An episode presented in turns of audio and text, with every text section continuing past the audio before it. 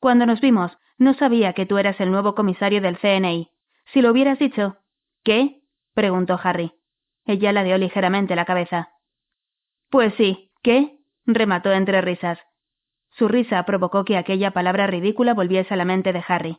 Encantadora. Bueno, al menos te habría dicho que trabajamos en el mismo lugar, concluyó Raquel Fauque. En condiciones normales no suelo contarle a la gente dónde trabajo. Te hacen unas preguntas tan raras, a ti seguro que te pasa lo mismo. Y que lo digas, contestó Harry. La mujer volvió a reír, y Harry se preguntó qué era lo que había que hacer para que riese de ese modo constantemente. ¿Cómo es que no te he visto antes en el CNI? le preguntó Raquel Fauque. El despacho de Harry está al fondo del pasillo, aclaró Kurt Meirik. Ya veo, asintió ella en tono comprensivo, sin dejar de sonreír con la mirada. Así que el despacho al fondo del pasillo, ¿eh? Harry asintió sombrío. Bueno, bueno, intervino Meirik. Íbamos al bar, Harry. Harry aguardó una invitación que no llegó. Ya hablaremos, se despidió Meirik. Comprensible, se dijo Harry. Seguro que eran muchos los que esperaban aquella noche la palmadita en la espalda del jefe del CNI y de la comisario. Se colocó de espaldas a los altavoces, pero les lanzó una mirada furtiva mientras se alejaban. Ella lo había reconocido, y recordaba que no se habían presentado la primera vez que se vieron. Apuró su copa de un trago, pero no le supo a nada. There's something else, the afterworld. Waller cerró la puerta del coche tras de sí. Nadie ha hablado con Ayub, ni lo ha visto ni ha oído hablar siquiera de él, sintetizó. Nos vamos. Muy bien, dijo Ellen antes de mirar el retrovisor y girar para apartarse de la acera. Veo que Prince está empezando a gustarte a ti también. ¿Tú crees? Por lo menos, has subido el volumen mientras yo estaba fuera. Ah. Ellen recordó que tenía que llamar a Harry. ¿Hay algún problema? Ellen miraba fijamente ante sí, escrutando el asfalto gris y húmedo, centelleando a la luz de las farolas. ¿Un problema? ¿Qué problema? No sé, tienes una expresión como si hubiese ocurrido algo. No, no ha pasado nada, Tom.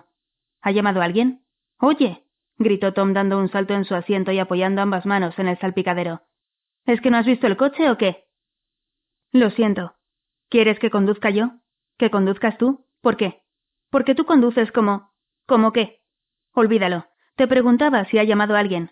No, Tom, no ha llamado a nadie. Si alguien hubiera llamado, te lo habría dicho, ¿no?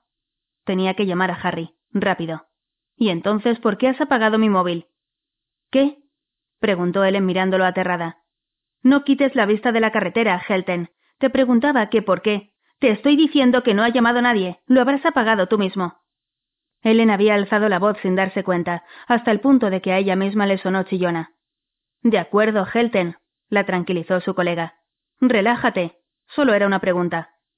Ellen intentó seguir su consejo, respirar acompasadamente y pensar solo en el tráfico que discurría ante su vehículo. Giró a la izquierda en la rotonda después de la calle Val. Era sábado por la noche, pero las calles de aquella parte de la ciudad estaban casi desiertas. Luz verde. A la derecha por la calle Hensbelke. A la izquierda bajando por la calle Toyengata. Al aparcamiento de la comisaría. Durante todo el trayecto no dejó de sentir la mirada inquisitiva y curiosa de Tom. Harry no había mirado el reloj una sola vez desde que le presentaron a Raquel Fauque. Incluso se había dado una vuelta con Linda para saludar a algunos colegas. La conversación no fluía. Le preguntaban cuál era su rango y una vez que había contestado moría el diálogo. Probablemente se debía a una regla tácita del CNI. No preguntar demasiado, o simplemente les traía sin cuidado. Tanto mejor, porque él tampoco tenía ningún interés especial en ellos. Al cabo de un rato, estaba de vuelta junto al altavoz. Había atisbado el rojo de la falda de Raquel Fauque un par de veces, por lo que pudo deducir, se dedicaba a circular por la sala sin detenerse a hablar demasiado con nadie. Y aún no había bailado, de eso estaba seguro. Dios santo, me estoy comportando como un adolescente, se recriminó. Así que miró el reloj. Las nueve y media. Podía acercarse a ella, intercambiar unas palabras, por ver qué pasaba y si no pasaba nada, siempre podía seguir su camino y quitarse de encima el baile que le había prometido a Linda antes de marcharse a casa. Si no pasaba nada, ¿pero qué se había creído? Con una comisario que estaba prácticamente casada. Necesitaba un trago. No. Volvió a mirar el reloj. Sintió escalofríos ante la idea del baile al que se había comprometido. Debía irse a casa. Casi todos estaban ya bastante borrachos pero ni estando sobrio se darían cuenta de que el nuevo comisario del fondo del pasillo se había marchado. Podría simplemente salir por la puerta y tomar el ascensor. Incluso tenía el escort que, fiel, lo guardaba fuera. Y Linda parecía estar divirtiéndose en la pista de baile, donde se había aferrado a un joven oficial que la hacía dar vueltas con una sonrisa bobalicona. ¿El concierto de Raga en el Justivalén fue más movido, no crees? preguntó Raquel Fauque. Al oír tan cerca su voz grave, sintió que el corazón se le aceleraba en el pecho. Tom estaba en el despacho de Ellen, junto a su silla. Siento haber sido un poco pesado antes en el coche, se disculpó. Ellen no lo había oído entrar y dio un respingo en la silla. Tenía el auricular en la mano, pero aún no había marcado el número. Bah, no te preocupes, dijo ella. Soy yo que estoy un poco. ya sabes. ¿Premenstrual? Ellen alzó la vista como un rayo y supo enseguida que no era una broma. Su colega pretendía realmente ser comprensivo. Es posible, mintió ella. ¿Por qué habría entrado Tom en su despacho así sin más? Era algo que no solía hacer. Bueno, Helten, la guardia se ha terminado, dijo Tom al tiempo que señalaba el reloj de la pared, que indicaba las diez. Tengo el coche abajo. Te llevo a casa. Gracias, pero antes tengo que hacer una llamada. Vete y no me esperes. ¿Una llamada privada? ¿Qué va? Es solo. Bueno, entonces te espero aquí. Waller se dejó caer en el viejo sillón de Harry, que emitió un crujido de protesta. Sus miradas se encontraron. Mierda. ¿Por qué no le habría dicho que sí, que era una conversación privada? Ahora ya era demasiado tarde. ¿Sospecharía que ella había descubierto algo? Ellen intentó leer su mirada, pero era como si su capacidad hubiese desaparecido a causa de los nervios. ¿Nervios? Sabía bien por qué nunca se había sentido cómoda con Tom Waller. No era por su visión de las mujeres, las personas de otra raza, los jóvenes activistas y los homosexuales, ni por su tendencia a aprovechar cualquier razón plausible para recurrir a la violencia. De hecho, era capaz de nombrar en un momento otros diez agentes de policía que superaban a Tom Waller en ese tipo de actitudes. Pese a todo, había logrado detectar en ellos algún que otro rasgo positivo que le hacían posible relacionarse con ellos. Pero en el caso de Tom Waller había algo más, y ya sabía lo que era. Le tenía miedo. En realidad puedo dejarlo para el lunes, se le ocurrió decir por fin. Estupendo, dijo el colega levantándose de nuevo. Pues nos vamos. Waller tenía uno de esos deportivos japoneses que a Ellen se le antojaban imitaciones baratas de Ferrari. Tenía unos asientos como cubos que aprisionaban los hombros del ocupante, y los altavoces parecían abarcar la mitad del vehículo. El motor emitía un mimoso ronroneo, y las luces de las farolas envolvían el interior mientras ellos avanzaban por la calle Trondheimsveien. Una voz en falsete que ella había aprendido a reconocer surgió de los altavoces. I only wanted to be some kind of a friend. I only wanted to see you bathing. Prince, el príncipe. Puedes dejarme aquí, dijo Ellen intentando adoptar un tono de voz natural.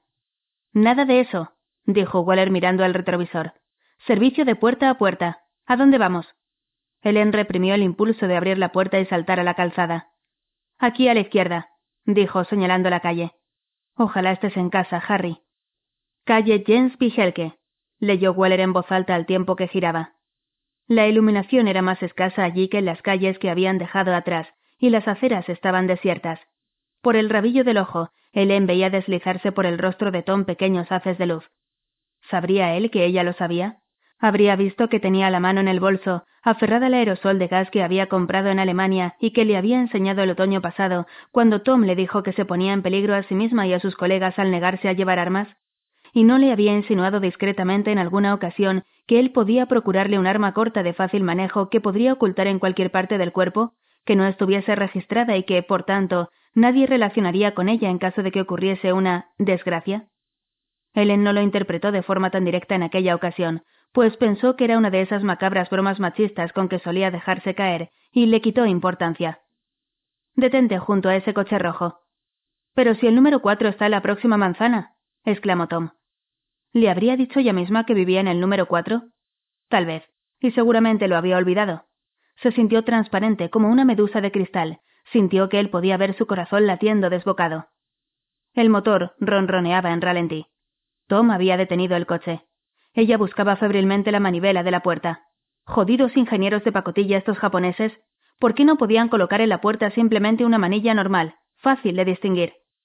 Nos vemos el lunes, oyó decir a Waller a su espalda, al mismo tiempo que encontraba la manilla. Salía de golpe e inhalaba el tóxico aire invernal de Oslo, como si hubiese emergido a la superficie después de haber estado mucho tiempo bajo las frías aguas. Lo último que oyó antes de cerrar la pesada puerta del portal fue el suave sonido del motor engrasado del coche de Waller, que seguía en ralentí. Subió atropelladamente las escaleras, pisando fuerte en cada peldaño, empuñando las llaves como si llevase una varita mágica, y entró en el apartamento. Mientras marcaba el número del apartamento de Harry, rememoró palabra por palabra el mensaje de Sverre Olsen. Soy Sverre Olsen. Sigo esperando los diez mil de comisión por la pipa para el viejo. Llámame a casa. Y después colgó. A él le llevó una fracción de segundo comprender la situación. La quinta frase de la adivinanza de quién era el intermediario en el negocio del Merklin. Un policía. Tom Waller. Naturalmente. Diez mil coronas de comisión para un imbécil como Olsen. Debía de ser algo grande. El viejo. Un entorno obsesionado por las armas. Simpatizantes de la extrema derecha. El príncipe que no tardaría en convertirse en comisario. Estaba más claro que el agua, tanto que por un instante le chocó que, pese a su capacidad para detectar lo que se les ocultaba a los demás, no se hubiese dado cuenta antes. Era consciente de que la paranoia se había apoderado de ella, pero, mientras esperaba a que saliera del restaurante, no pudo evitar pensar que Tom Waller tenía todas las posibilidades de ascender, de mover los hilos desde puestos cada vez más importantes, al abrigo de las alas del poder, y solo los dioses sabían con quién se habría aliado ya en la comisaría. Pensándolo bien, había varios de los que jamás sospecharía que estuviesen implicados, pero el único en el que estaba segura de que podía confiar al cien por cien, al cien por cien, era Harry. Por fin daba la señal. No comunicaba. Jamás comunicaba. Vamos, Harry. Sabía además que solo era cuestión de tiempo, hasta que Weller hablase con Olsen y descubriese lo sucedido, y no le cabía la menor duda de que, a partir de ese momento, su vida correría peligro. Tenía que actuar con rapidez, pero no podía permitirse un solo paso en falso. Una voz interrumpió sus pensamientos. Este es el contestador automático de Hall. Háblame. Pip. Púdrete, Harry. Soy Ellen. Ya lo tenemos. Te llamo al móvil. Sujetó el auricular con la barbilla mientras marcaba la H en la agenda del teléfono, que se le cayó al suelo con estrépito. Ellen lanzó una maldición hasta que, por fin, encontró el número de móvil de Harry. Por suerte, él nunca se separa del móvil, pensó mientras lo marcaba. Ellen Helten vivía en la tercera planta de un bloque recién reformado, en compañía de un paro carbonero domesticado llamado Helge. Los muros del apartamento tenían un grosor de medio metro y doble acristalamiento. Pese a todo, Ellen habría jurado que podía oír el persistente ronroneo de un coche en ralentí. Raquel Fauque dejó de oír su risa. Si le has prometido un baile a Lisa, no te librarás de sacarle brillo a la pista. Bueno, la alternativa es largarse. Se hizo una pausa durante la cual Harry cayó en la cuenta de que lo que acababa de decir podría malinterpretarse, de modo que se apresuró a preguntar ¿Y cómo es que empezaste en el CNI? Fue por el ruso, explicó ella. Me admitieron en un curso de ruso a cargo del Ministerio de Defensa y estuve en Moscú dos años, trabajando como intérprete. Kurt Meirik me reclutó entonces. Cuando terminé mis estudios de Derecho, entré en el CNI, directamente en el nivel salarial 35 y creí que había puesto una pica en Flandes. ¿Y no fue así? ¿Estás loco? Mis compañeros de carrera ganan hoy tres veces más de lo que yo ganaré jamás. Podrías haberlo dejado y empezar a trabajar en lo mismo que ellos. Raquel Fauque se encogió de hombros. Me gusta lo que hago. No se puede decir lo mismo de todos mis compañeros. Sí, hay algo de verdad en lo que dices. Pausa. ¿Hay algo de verdad en lo que dices? ¿Acaso no era capaz de decir nada mejor? ¿Y qué tal tú, Harry? ¿A ti te gusta lo que haces? Seguían mirando la pista de baile, pero Harry se había percatado de su mirada, de cómo lo estudiaba. Por su cabeza se cruzaban ideas de muy diversa índole. Que Raquel Fauque tenía pequeñas arrugas en torno a los ojos y la boca, que la cabaña de Mosken estaba lejos del lugar en el que habían encontrado los casquillos vacíos del Merklin. Que, según el diario Dagbladet, el 40% de las mujeres noruegas del entorno urbano eran infieles, que tenía que preguntarle a la esposa de Eben Jules si ella recordaba a tres soldados noruegos del regimiento Norge que habían resultado heridos o muertos por una granada de mano lanzada desde un caza, y que debería haberse comprado un traje de Dressman durante la oferta de Año Nuevo que anunciaban en la cadena de televisión TV3. Pero, ¿si le gustaba lo que hacía? A veces, respondió al fin. ¿Qué es lo que te gusta de tu trabajo? No lo sé. ¿Te parece una respuesta anodina? No lo sé. No es que no haya reflexionado sobre por qué soy policía. Claro que lo he hecho, pero sigo sin saberlo. Tal vez simplemente porque me gusta atrapar a los malos. Ya. ¿Y qué haces cuando no te dedicas a atrapar a los malos? Ver la isla de los famosos. Ella volvió a reír. y Harry sabía que sería capaz de decir cualquier estupidez con tal de hacerla reír de aquel modo. Hizo un esfuerzo para hablar con cierta seriedad de cuál era su situación existencial en aquel momento, pero, una vez excluidos los detalles desagradables, no le quedó mucho que decir. Sin embargo, puesto que ella parecía interesada en seguir escuchándolo, añadió algo acerca de su padre y de su hermana Sos. ¿Por qué cuando alguien le pedía que hablase de sí mismo terminaba siempre hablando de Sos? Parece una chica estupenda, opinó ella. La mejor, aseguró Harry. Y la más valiente. No le tiene miedo a nada. Un piloto de pruebas de la vida. Harry le habló de una ocasión en que Sos presentó una oferta verbal para la compra de un apartamento en la calle Jacob Hall. Había visto la fotografía en las páginas de anuncios inmobiliarios del diario Aftenposten. Solo porque el papel pintado de la fotografía le recordaba al de su habitación de la infancia en Opsal y se lo adjudicaron por dos millones de coronas, un precio récord alcanzado aquel verano para el metro cuadrado en Oslo. Raquel Fauque se echó a reír de tal modo que salpicó de tequila la chaqueta de Harry. Lo mejor de Sos es que, cuando se estrella, simplemente se levanta, se sacude un poco el polvo y enseguida está lista para la siguiente misión suicida. Raquel Fauque le limpió el cuello de la chaqueta con un pañuelo. ¿Y tú, Harry? ¿Qué haces tú cuando te estrellas? ¿Yo? Bueno, pues me quedo tirado un tiempo hasta que me vuelvo a levantar. No hay otra alternativa, ¿no? Sí, hay algo de verdad en lo que dices, comentó Raquel. Harry la miró a la cara para comprobar si estaba burlándose de él, y en efecto, la vio reír con la mirada. Aquella mujer irradiaba fuerza, pero Harry dudaba mucho de que fuese experta en el campo de los aterrizajes forzosos. Bien, ahora te toca a ti contarme algo, afirmó Harry. Raquel no tenía ninguna hermana a la que recurrir, era hija única, así que habló del trabajo. Pero nosotros no solemos atrapar a nadie, comentó. La mayoría de los asuntos se resuelven amistosamente con llamadas telefónicas o en una recepción de alguna embajada. Harry dejó ver una media sonrisa. ¿Cómo se arregló la cosa con el agente del servicio secreto al que le pegué un tiro? dijo Harry. ¿Por teléfono o en una recepción? Ella lo miró reflexiva mientras metía la mano en el vaso para sacar un cubito de hielo. Lo sujetó entre dos dedos hasta que una gota de agua rodó despacio por su muñeca, bajo la fina pulsera de oro y hacia el codo. ¿Bailas, Harry? Si no recuerdo mal, acabo de invertir como mínimo diez minutos en explicar cómo lo detesto. Ella volvió a ladear la cabeza. Quiero decir, ¿bailas conmigo? ¿Con esta música? Una versión con flauta de pan, súper lenta del Let It Be, surgía de los altavoces como espeso almíbar. Sobrevivirás. Considéralo un calentamiento previo a la gran prueba del baile con Linda.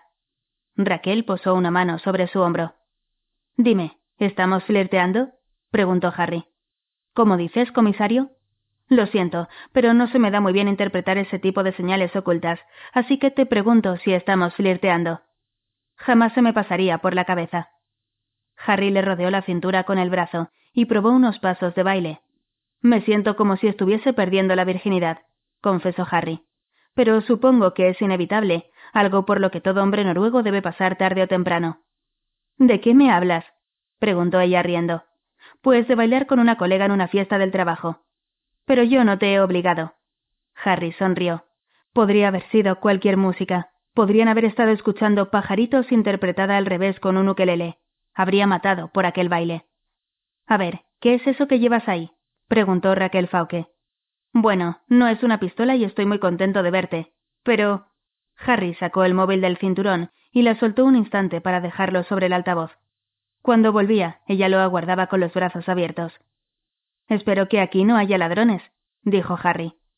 Se trataba de un chiste viejísimo al que solían recurrir en la comisaría.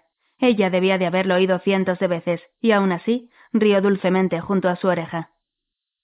Elena guardó hasta que se agotaron las señales del móvil de Harry antes de colgar e intentarlo de nuevo. Estaba junto a la ventana, observando la calle. Ningún coche. Claro que no. Estaba histérica. Y Tom estaría ahora mismo camino de su casa y de su cama. O de otra cama. Después del tercer intento desistió de hablar con Harry y llamó a Kim, que respondió con voz somnolienta. Devolví el taxi a las siete esta tarde. Me he pasado veinte horas conduciendo. Voy a ducharme, dijo ella. Solo quería saber que estabas ahí. Pareces nerviosa. No es nada. Llegaré en tres cuartos de hora. Por cierto, tendré que hacer una llamada desde tu casa, y me quedaré a dormir. Estupendo. ¿Te importaría pasarte por el 7-Eleven de Marker Bayen y comprar tabaco? Vale, tomaré un taxi. ¿Por qué? Luego te lo explico. ¿Sabes que es sábado por la noche?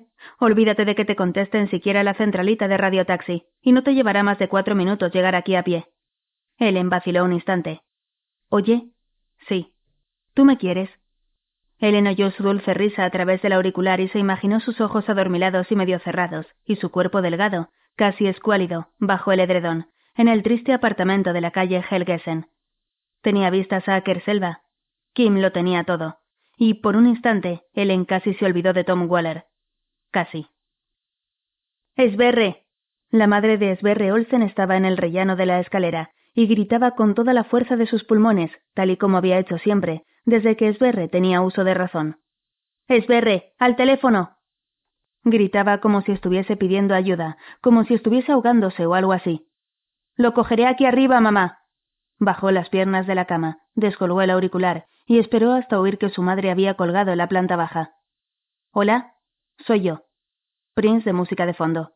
Siempre Prince. Sí, ya lo suponía, respondió Esberre. ¿Y eso por qué? preguntó como un rayo tanto que Sverre se puso enseguida a la defensiva, exactamente igual que si fuese él quien le debiese dinero a Tom y no al contrario. Supongo que me llamas porque recibiste mi mensaje, ¿no? preguntó Sverre.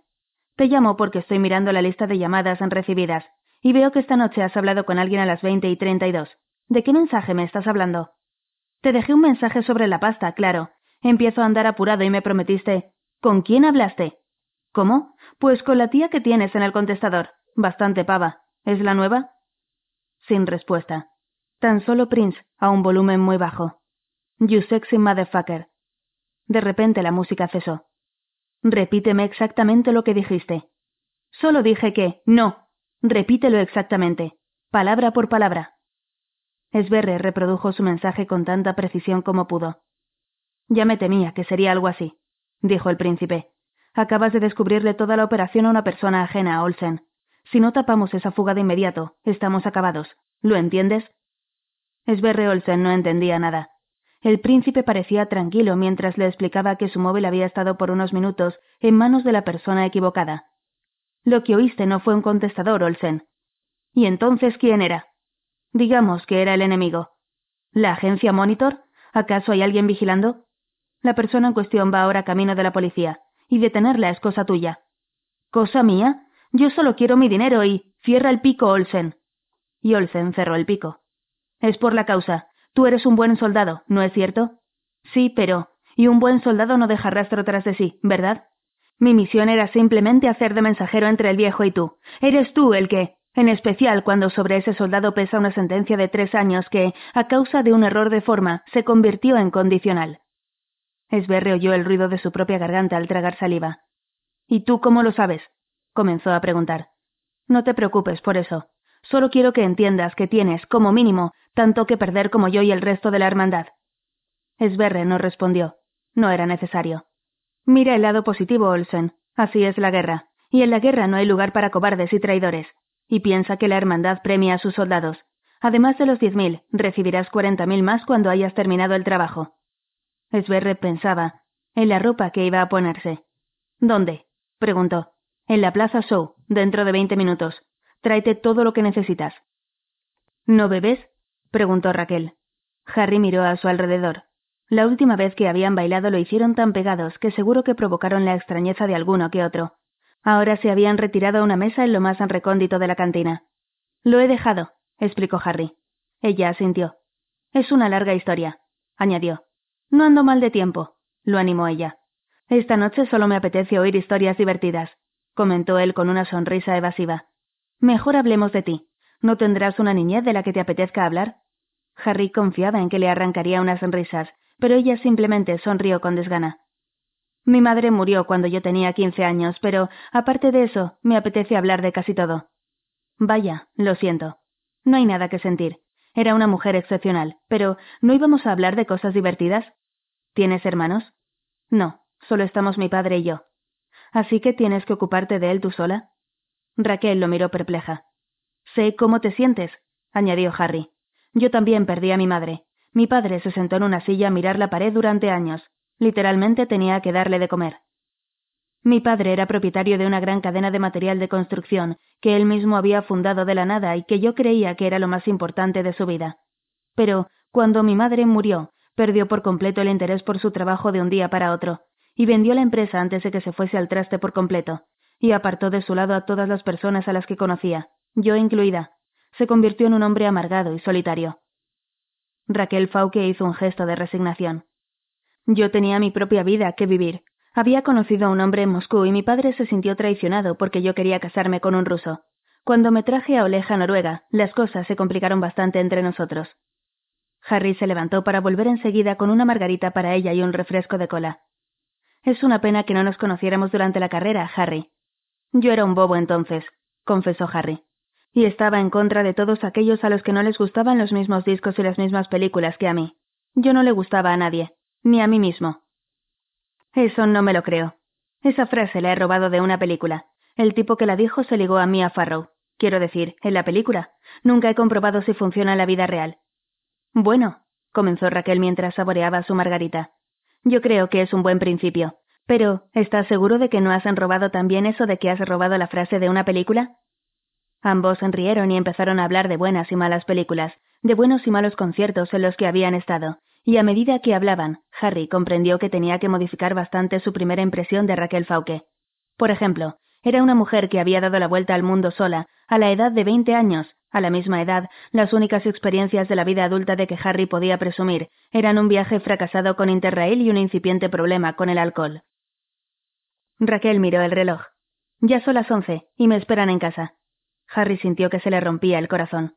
A mí también, dijo mientras se levantaba. ¿Ah, sí? Sí, un monstruo que tengo bajo la cama. Deja que te lleve. Ella sonrió. No es necesario. Está prácticamente de camino. ¿Tú también vives en Holmenkollen? Muy cerca, o bastante cerca, en Bislet. Raquel se echó a reír. O sea, en el otro extremo de la ciudad. Entonces ya sé qué es lo que quieres. Harry respondió con una sonrisa bobalicona. Ella le puso la mano en el hombro. ¿Quieres que te ayude a poner el coche en marcha, verdad? Parece que no está Helge, dijo Helen. Estaba junto a la ventana con el abrigo puesto, mirando entre las cortinas. Abajo, la calle parecía desierta. El taxi había desaparecido con tres chicas muy animadas. Helge no respondió. El pájaro, que tenía una sola ala, parpadeó un par de veces y se rascó el vientre con la pata.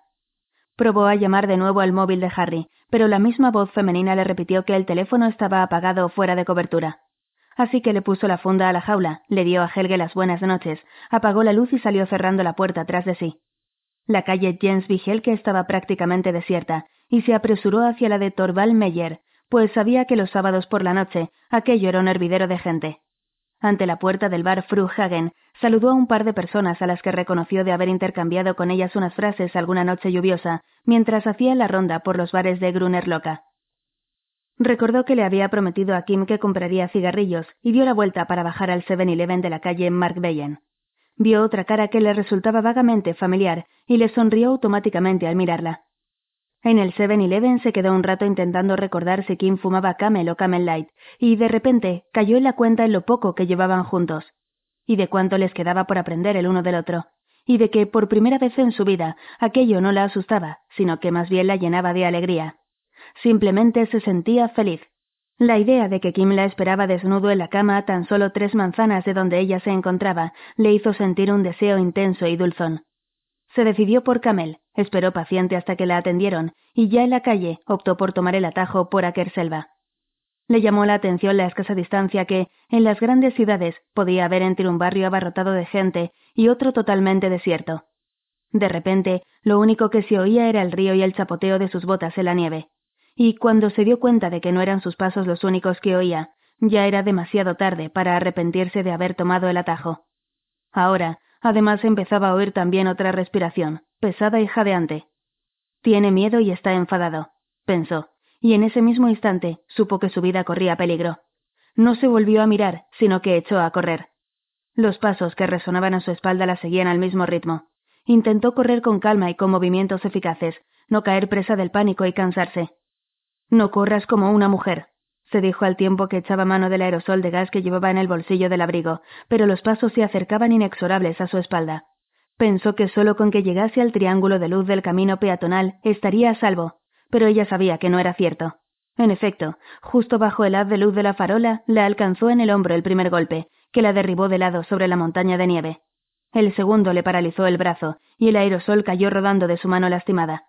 El tercero le trituró la rótula, pero el dolor bloqueó su grito, que aún esperaba mudo en el fondo de su garganta bombeando la sangre en sus venas hinchadas bajo la piel, pálida por el frío invernal.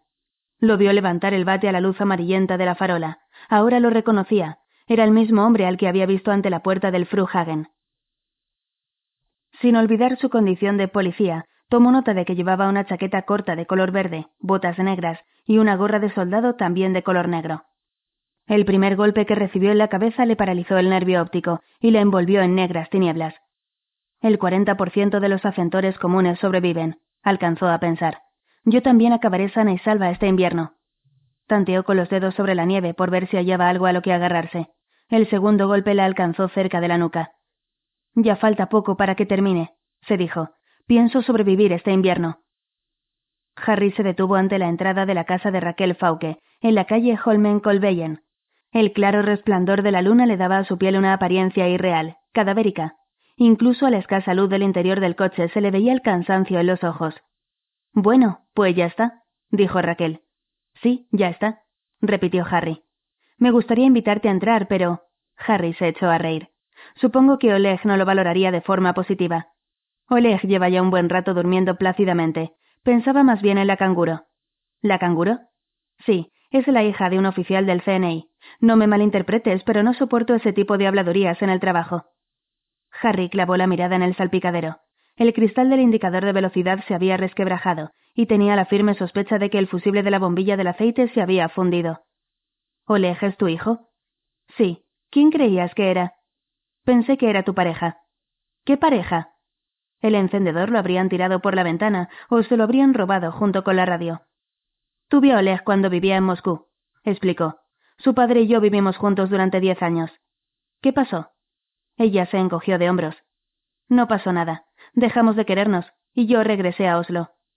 Así que eres una madre soltera. ¿Algún problema? Así que es soltera. Simplemente soltera. Antes de que empezaras a trabajar con nosotros, alguien mencionó algo sobre ti y tu compañera de despacho en el grupo de delitos violentos. ¿Ellen? No, sencillamente nos llevábamos bien. Bueno, nos llevamos bien. Aún sigue ayudándome de vez en cuando. ¿A qué? Con el caso en el que estoy trabajando. Ah, sí, el caso. Raquel volvió a mirar el reloj. ¿Te ayudó a abrir la puerta? preguntó Harry. Ella sonrió, negó con un gesto y le dio un empujón con el hombro. La puerta emitió un chirrido al abrirse. Holmen Colasen estaba silencioso. Tan solo se oía un leve rumor que surcaba las copas de los viejos abetos. Raquel puso un pie en la capa de nieve. Buenas noches, Harry. Una cosa más.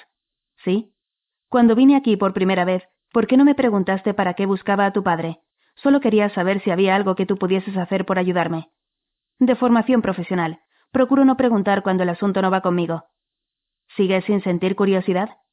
Yo siempre siento curiosidad. Es solo que no pregunto. ¿Y bien? Estoy buscando a un antiguo soldado del frente oriental al que puede que tu padre conociese en la guerra. Este soldado ha comprado un rifle Merklin. Por cierto, que tu padre no parecía estar amargado cuando hablé con él. Sí, parece que ese proyecto de escribir un libro lo ha despertado a la vida. Yo misma no salgo de mi asombro. Puede que llegue el día en que retoméis vuestra relación, ¿no? Puede, admitió ella. Sus miradas se encontraron, quedaron como ancladas la una en la otra, sin poder liberarse. Dime, ¿estamos flirteando? preguntó Raquel. Jamás se me pasaría por la cabeza. Mucho después de haber aparcado en Bislet, en zona prohibida, aún podía recordar la sonrisa de sus ojos y aún la tenía presente cuando espantó al monstruo para que huyese otra vez bajo la cama, y se durmió sin percatarse de la lucecita roja del teléfono, que parpadeaba indicándole que tenía un mensaje sin escuchar, grabado en el contestador. Sverre Olsen cerró la puerta, se quitó los zapatos e intentó deslizarse sin hacer ruido escaleras arriba. Se saltó el peldaño que crujía, pero sabía que era inútil. ¿Esberre? El grito venía de la puerta abierta del dormitorio. Sí, mamá. ¿Dónde has estado? Por ahí, mamá, dando una vuelta. Pero ya me acuesto. Hizo oídos sordos a sus palabras, pues ya sabía cuáles eran. Caían como sucia agua nieve que desaparecía tan pronto como alcanzaba el suelo. Después cerró la puerta de su habitación y se quedó solo.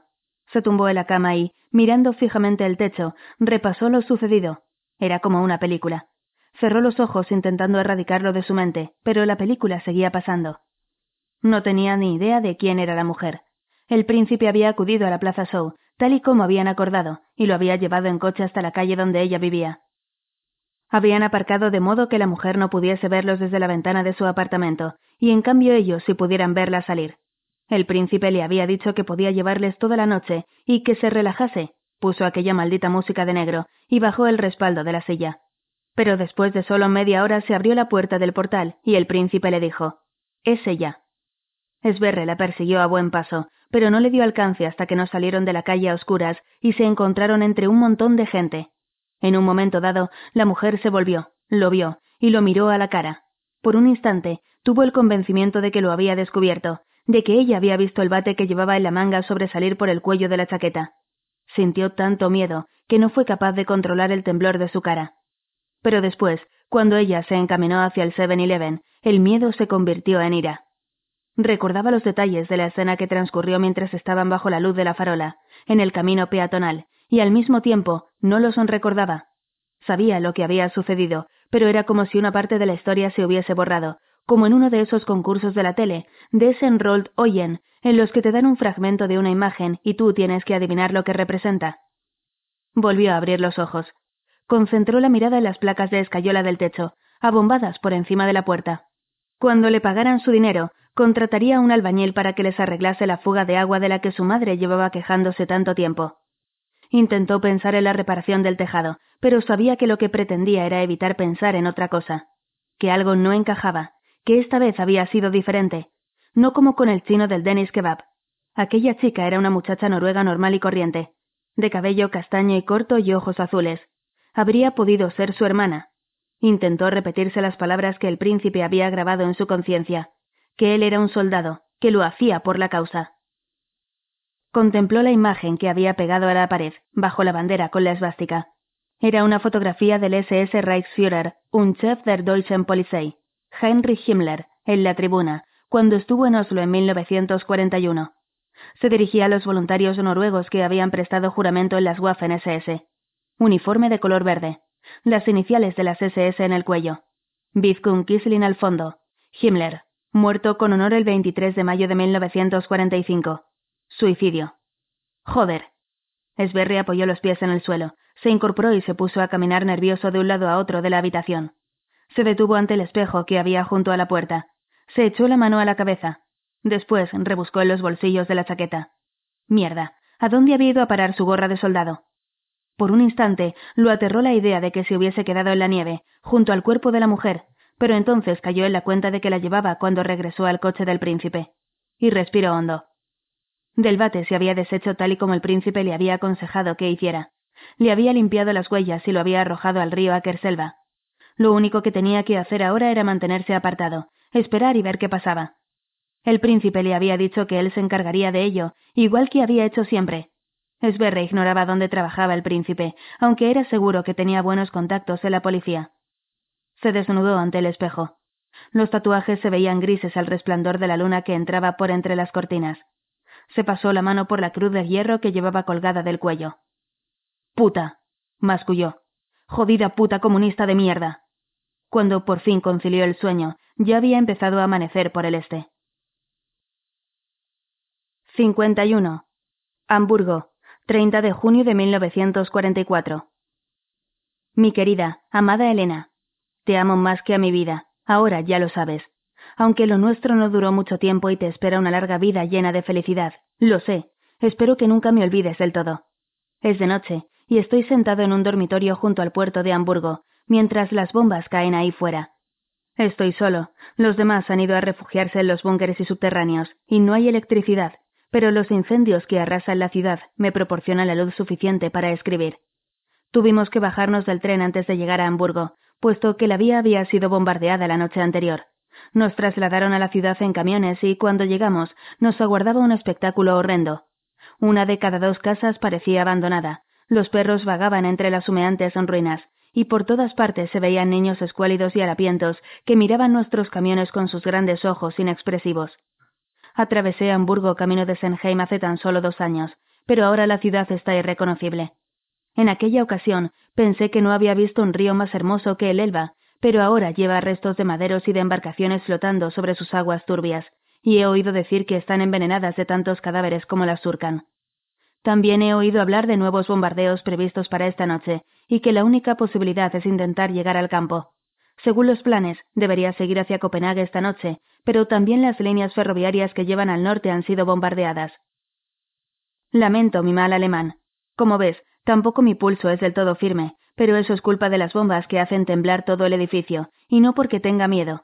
¿De qué había de tenerlo? Desde el lugar en el que estoy sentado puedo presenciar un fenómeno del que había oído hablar, pero del que nunca había sido testigo. Un tornado de fuego. Las llamas que se alzan al otro lado del puerto parecen engullirlo todo. Veo trozos de maderos y tejados de hojalata despegar y volar enteros hacia el corazón de las llamas. Y el mar, el mar está hirviendo. El vapor sube desde debajo de los muelles que hay enfrente. Si un desgraciado pretendiera salvarse saltando al agua, se cocería vivo. Abrí la ventana y me dio la sensación de que el aire no tenía oxígeno. Y entonces oí el bramido, como si alguien estuviese dentro de las llamas gritando Más, más, más. Es escalofriante y horrendo, sí, pero, curiosamente, también resulta tentador. Mi corazón está tan colmado de amor que me siento invulnerable gracias a ti, Elena. Si un día tienes hijos, cosa que espero y deseo, me gustaría que les contases mi historia. Háblales de ella como si fuera una aventura, pues eso es, una aventura real. He decidido salir esta noche para ver qué encuentro. ¿A quién me encuentro? Dejaré la carta en la cantimplora de metal, en la mesa. He grabado en ella tu nombre y tu dirección con la bayoneta para que quienes la encuentren sepan qué hacer. Con amor, Urias. Parte quinta. Siete días. 52. Calle Jens Vigelke, 9 de marzo de 2000. Hola, este es el contestador de Ellen y Helge. Deja tu mensaje. Hola, Ellen. Soy Harry. Como puedes comprobar, he bebido, y lo siento, de verdad, pero si hubiese estado sobrio probablemente no te habría llamado. Estoy seguro de que lo entiendes. Hoy estuve en la escena del crimen. Estabas tumbada boca arriba, en un camino junto al río Aker. Te encontró una pareja de jóvenes que se dirigían al bar Bla, justo después de medianoche. Causa de la muerte, graves lesiones en la parte frontal del cerebro causadas por varios golpes en la cabeza con un objeto contundente. También te habían golpeado en la nuca y tenías tres roturas de cráneo, además de fractura de la rótula izquierda y marcas de golpes en el hombro derecho.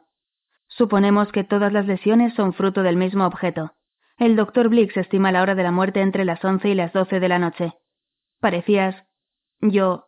Espera un poco. Perdón. Continúo. La policía científica encontró una veintena de huellas de botas en la nieve del camino y algunas más en la nieve que había a tu lado, pero estas últimas estaban pateadas, probablemente para borrarlas. De momento, no se ha presentado ningún testigo, pero estamos haciendo la ronda habitual entre el vecindario. Varios de los vecinos tienen vistas al camino, así que la policía judicial piensa que existe la posibilidad de que alguien haya visto algo.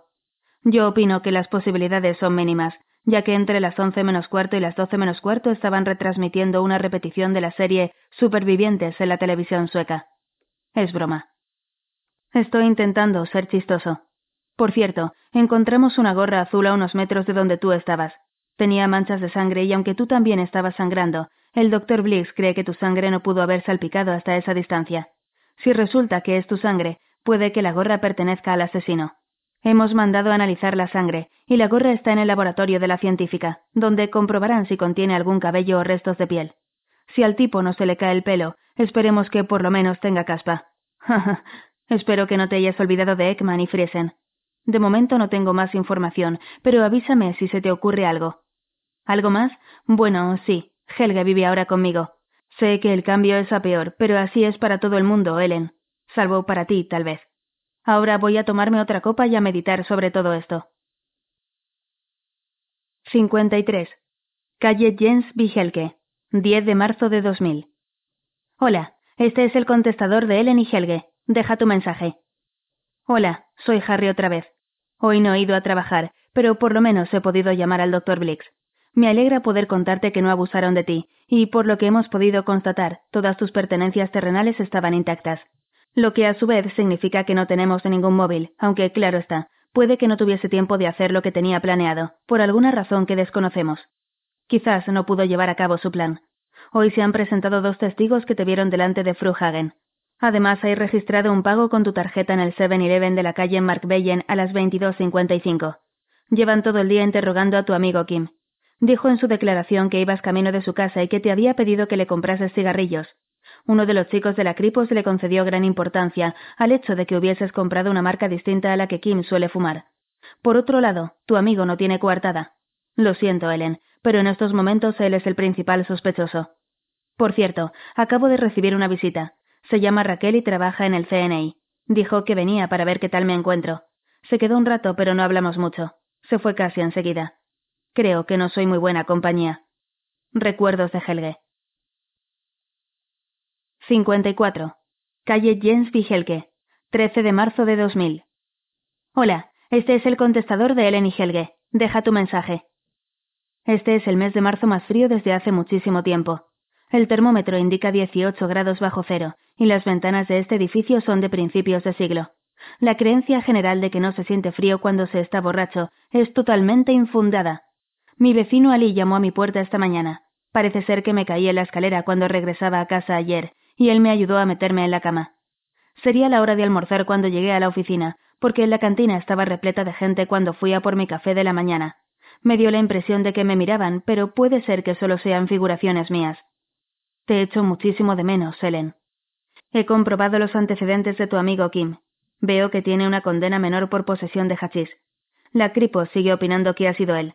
No lo conozco y bien sabe Dios que no soy ningún buen conocedor de la naturaleza humana, pero por lo que tú me contabas de él, no me parece ese tipo de persona. ¿Tú qué opinas? Llamé a la policía científica y me dijeron que no habían encontrado ni un solo pelo en la gorra, tan solo algo que parecen ser restos de piel.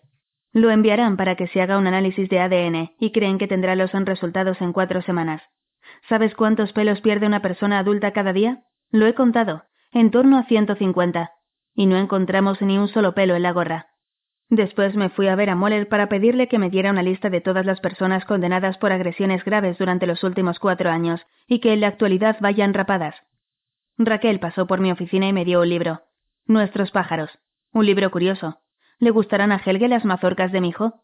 Cuídate. 55. Calle Jens Helge, 14 de marzo de 2000. Hola, este es el contestador de Ellen y Helge. Deja tu mensaje.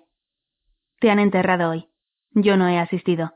Tu gente se merecía una ceremonia digna, y yo no estaba muy presentable, así que te mandé un saludo desde el restaurante a Senreder.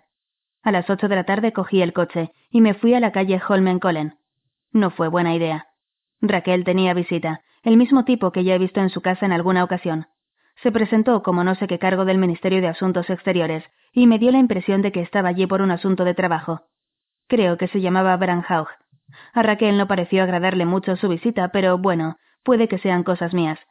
Me fui antes de que la situación resultase demasiado embarazosa. Raquel insistió en que tomara un taxi, pero cuando miré por la ventana vi que el score estaba aparcado en la calle, así que no seguí su consejo. Como comprenderás, las cosas son algo caóticas en estos momentos, pero por lo menos hoy he ido a la tienda de animales a comprar alpiste. La señora de la tienda me propuso la marca Trill y seguí su consejo. 56. Calle Jens Vigelke, 15 de marzo de 2000. Hola, este es el contestador de Ellen y Helge. Deja tu mensaje.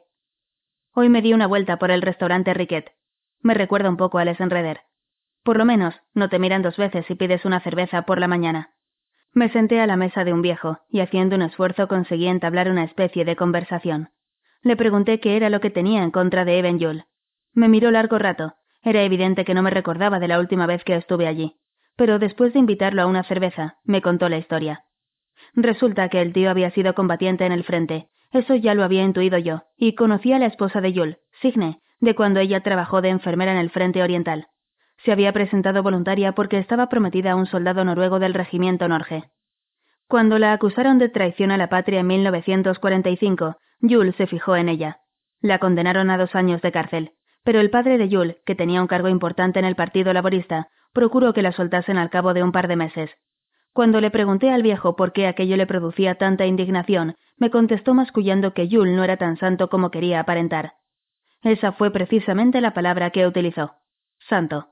Me dijo que Yul era ni más ni menos que como los demás historiadores.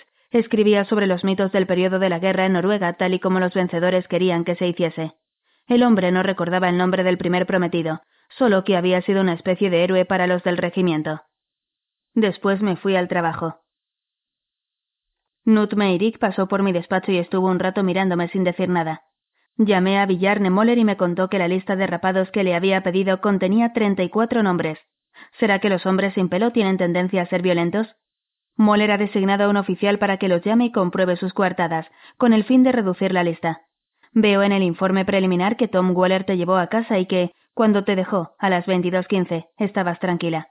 Pero cuando dejaste el mensaje en mi contestador, es decir, según la compañía telefónica, a las 22.16, o lo que es lo mismo, en cuanto entraste en casa, estabas muy nerviosa porque habías descubierto algo. Me parece muy raro. Villarne Moller me dijo que a él no se lo parece. Tal vez sean figuraciones mías. Quiero saber de ti pronto, Ellen.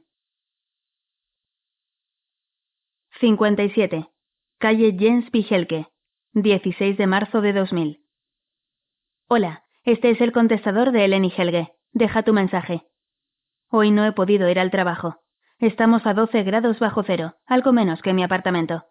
El teléfono lleva todo el día sonando, y cuando por fin he decidido acogerlo supe que era el doctor Aune. Es un hombre bueno para ser psicólogo, por lo menos no pretende estar menos confundido que los demás en cuanto a las cosas que pasan en nuestras cabezas.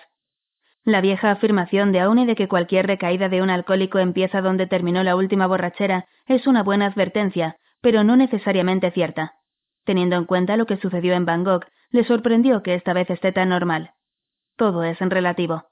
Aune me habló también de un psicólogo estadounidense que ha llegado a la conclusión de que la trayectoria de la vida de las personas es, en cierto modo, hereditaria, que cuando asumimos el papel de nuestros padres, también las trayectorias se parecen. Mi padre se volvió un solitario cuando murió mi madre, y ahora Aune tiene miedo de que yo acabe igual debido a las diversas experiencias algo duras que he vivido. Lo que me pasó en Binder, ya sabes, y luego en Sydney, y ahora esto. Bueno, le expliqué cómo paso los días, pero no pude por menos de reírme cuando el doctor Aune me dijo que era Helge quien había evitado que me desentendiera de todo por completo. El paro carbonero. Ya te digo, Aune es un buen hombre, pero debería dejar la psicología. Llamé a Raquel y le pregunté si quería salir conmigo. Me contestó que lo pensaría y que me llamaría. No comprendo por qué hago esto contra mí mismo. 58. Calle Jens Pijelke, 17 de marzo de 2000. Saje de Telenor. El número que ha marcado no corresponde a ningún abonado. Es un mensaje de Telenor. El número que ha... Parte sexta. Betsabe. 59. Despacho de Moller. 24 de abril de 2000. La primera ofensiva de la primavera llegó tarde no empezó a dejarse sentir hasta finales de marzo. En abril ya se había derretido toda la nieve hasta Songsban, pero después de la primavera tuvo que batirse en retirada por segunda vez, pues nevó tan copiosamente que la nieve formó grandes montones hasta en el centro de la ciudad, y pasaron semanas hasta que el sol fue capaz de derretirla otra vez. Los excrementos de los perros y la basura del año anterior apestaban en las calles. El viento cobró velocidad en los espacios abiertos de Gron-las-Leiret y de Gallery Oslo, levantaba la arena y obligaba a los viandantes a frotarse los ojos y a escupir mientras caminaban. La gente hablaba de la madre soltera que tal vez llegase a reinar un día, de la Liga Europea de Fútbol y del tiempo tan inusual que sufrían. En la comisaría se hablaba de lo que cada uno había hecho en Semana Santa, de la misera subida de los salarios, como si todo siguiese igual. Pero todo no seguía igual. Harry estaba sentado en su despacho con los pies encima de la mesa, mirando al cielo sin nubes, a los pensionistas tocadas con horrendos sombreros que llenaban las aceras por las mañanas, las furgonetas de reparto que pasaban con el semáforo en ámbar, todas esas pequeñas cosas que le otorgaban a la ciudad aquella falsa apariencia de normalidad. Hacía tiempo que lo venía pensando, que se preguntaba si él sería el único en no dejarse engañar.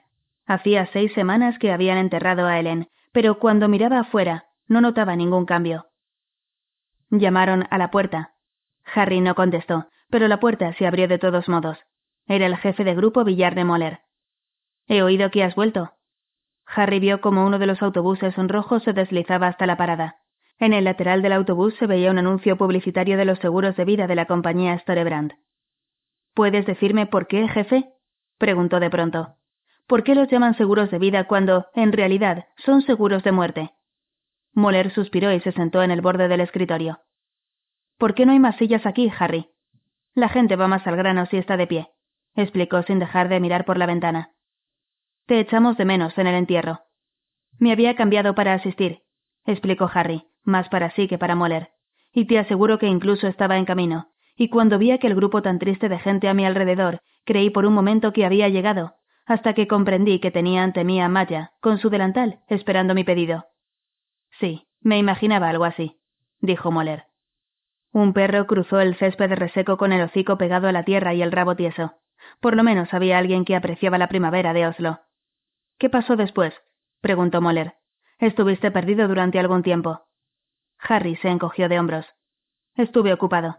Tengo un nuevo inquilino, un paro carbonero con una sola ala, y aproveché para repasar mensajes antiguos grabados en mi contestador. Resultó que todos los mensajes que he recibido durante los dos últimos años han cabido en una cinta de media hora, y todos serán de Ellen. Triste, ¿verdad? Bueno, quizá no tanto. Lo único triste fue que yo no estaba en casa cuando me llamó por última vez. ¿Sabías que Ellen lo había descubierto? Por primera vez desde que entró, Harry se volvió a mirar a Moller. ¿Te acuerdas de Ellen, verdad? Moller suspiró. Todos nos acordamos de Ellen, Harry, y me acuerdo del mensaje que había dejado en tu contestador y de que le dijiste a la Cripos que, en tu opinión, se trataba del intermediario de la operación de compra del arma. El hecho de que no hayamos conseguido encontrar el autor del crimen no significa que hayamos olvidado a Ellen, Harry. La Cripos y el grupo de delitos violentos llevan semanas trabajando, apenas si hemos dormido. Si hubieras venido al trabajo te habrías dado cuenta de lo mucho que hemos trabajado. Moller se arrepintió de sus palabras en cuanto las pronunció. No quiero decir. Sí, es lo que querías decir. Y, por supuesto, tienes razón. Harry se pasó una mano por la cara. Ayer por la noche escuché uno de sus mensajes. No tengo ni idea de qué quería.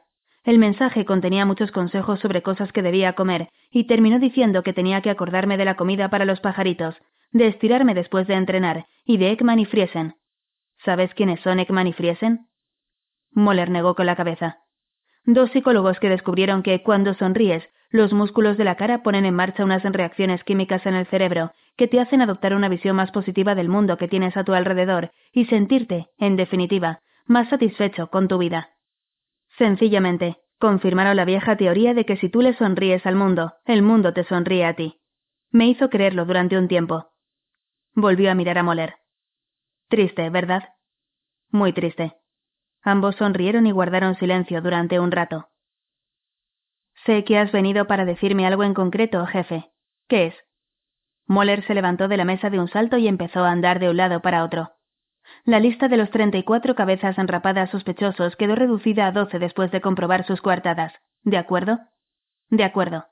Podríamos identificar el grupo sanguíneo del propietario de la gorra una vez obtenido el ADN de los restos de piel que encontramos. Cuatro de los doce tenían el mismo grupo sanguíneo.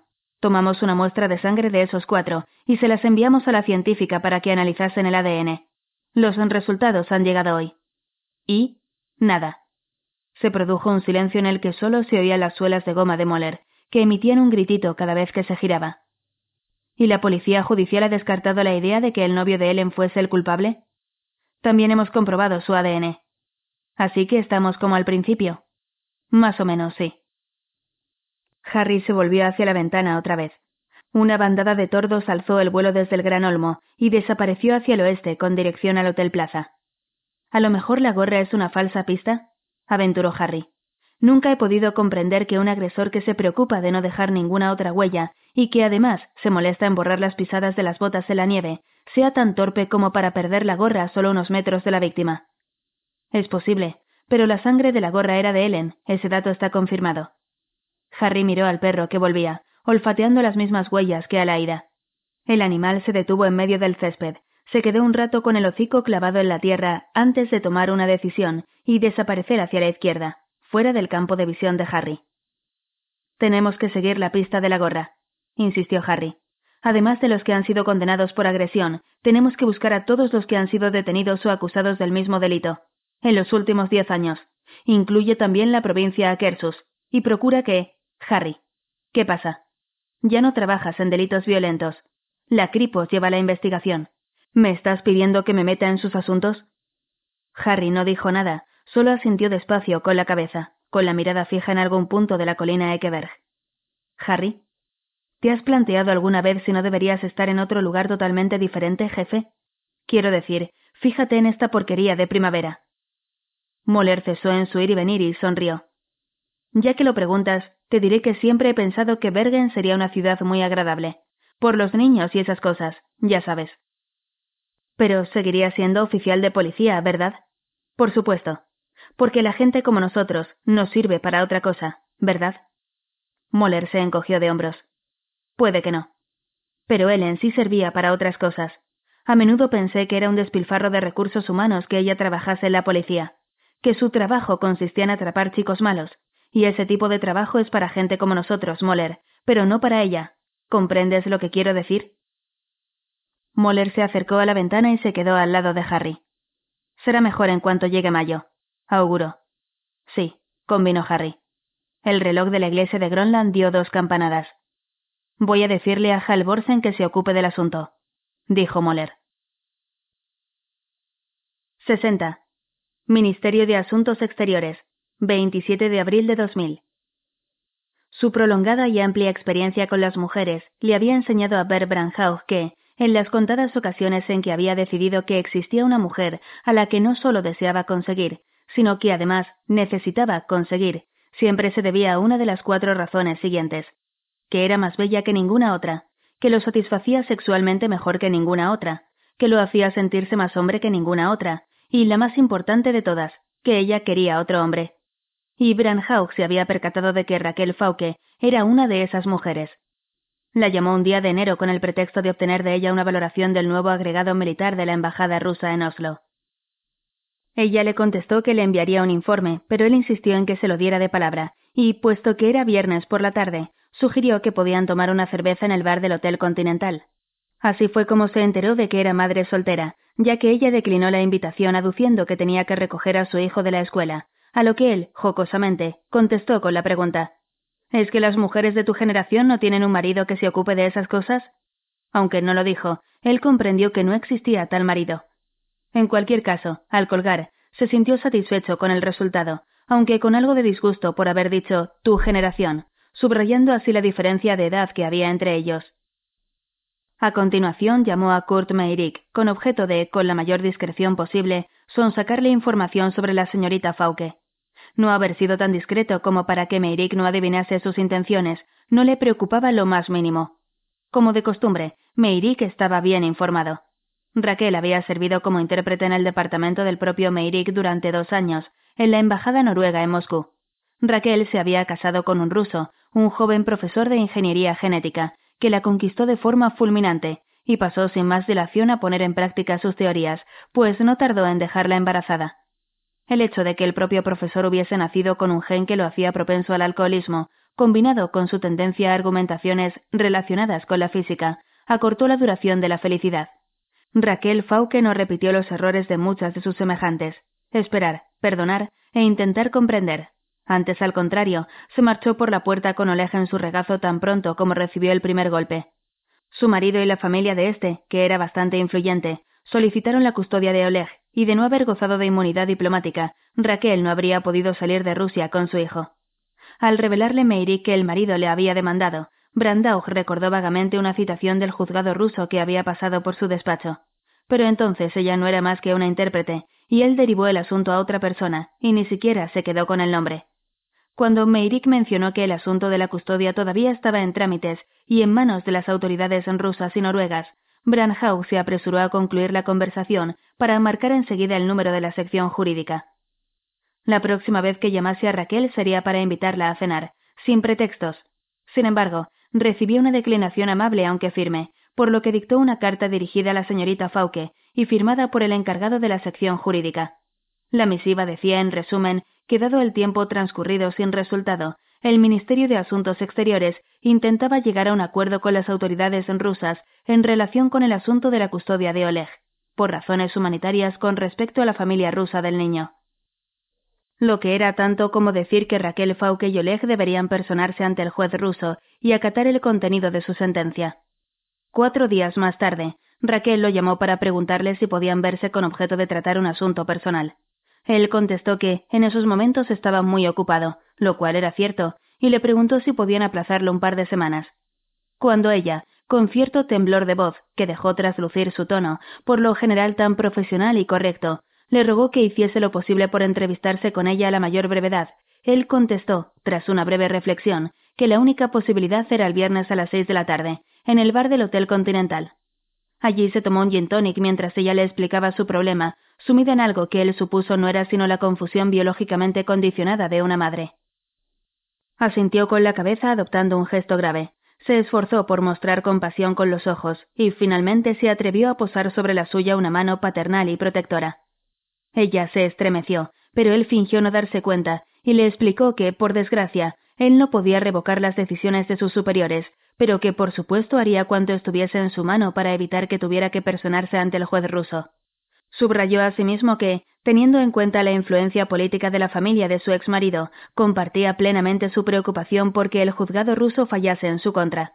Miró como hechizado sus ojos castaños anegados en lágrimas, y pensó que nunca había visto nada tan bello. Ella declinó la invitación de continuar la velada con una cena en el restaurante. El resto de la noche, con un vaso de whisky y la televisión de pago de la habitación del hotel, fue un anticlímax. La mañana siguiente, Branhau llamó al embajador ruso para comunicarle que el Ministerio de Asuntos Exteriores había mantenido una discusión interna acerca del asunto de la custodia de Oleg Fauke-Gosev. Le pidió que le enviase una carta en la que se explicase el estado actual del asunto y en la que se indicase la postura de las autoridades rusas al respecto.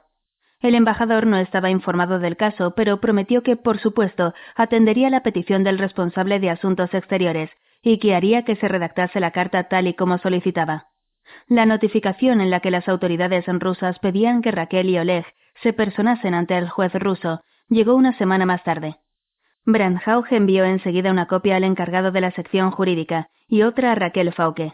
En esta ocasión, ella lo llamó al día siguiente.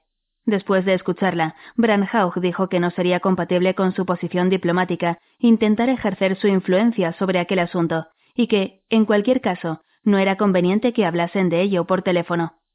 Como sabes, yo no tengo hijos, le dijo, pero según me describes a Oleg parece un chico maravilloso. Si lo conocieras, te. comenzó ella. Eso no tiene por qué ser imposible.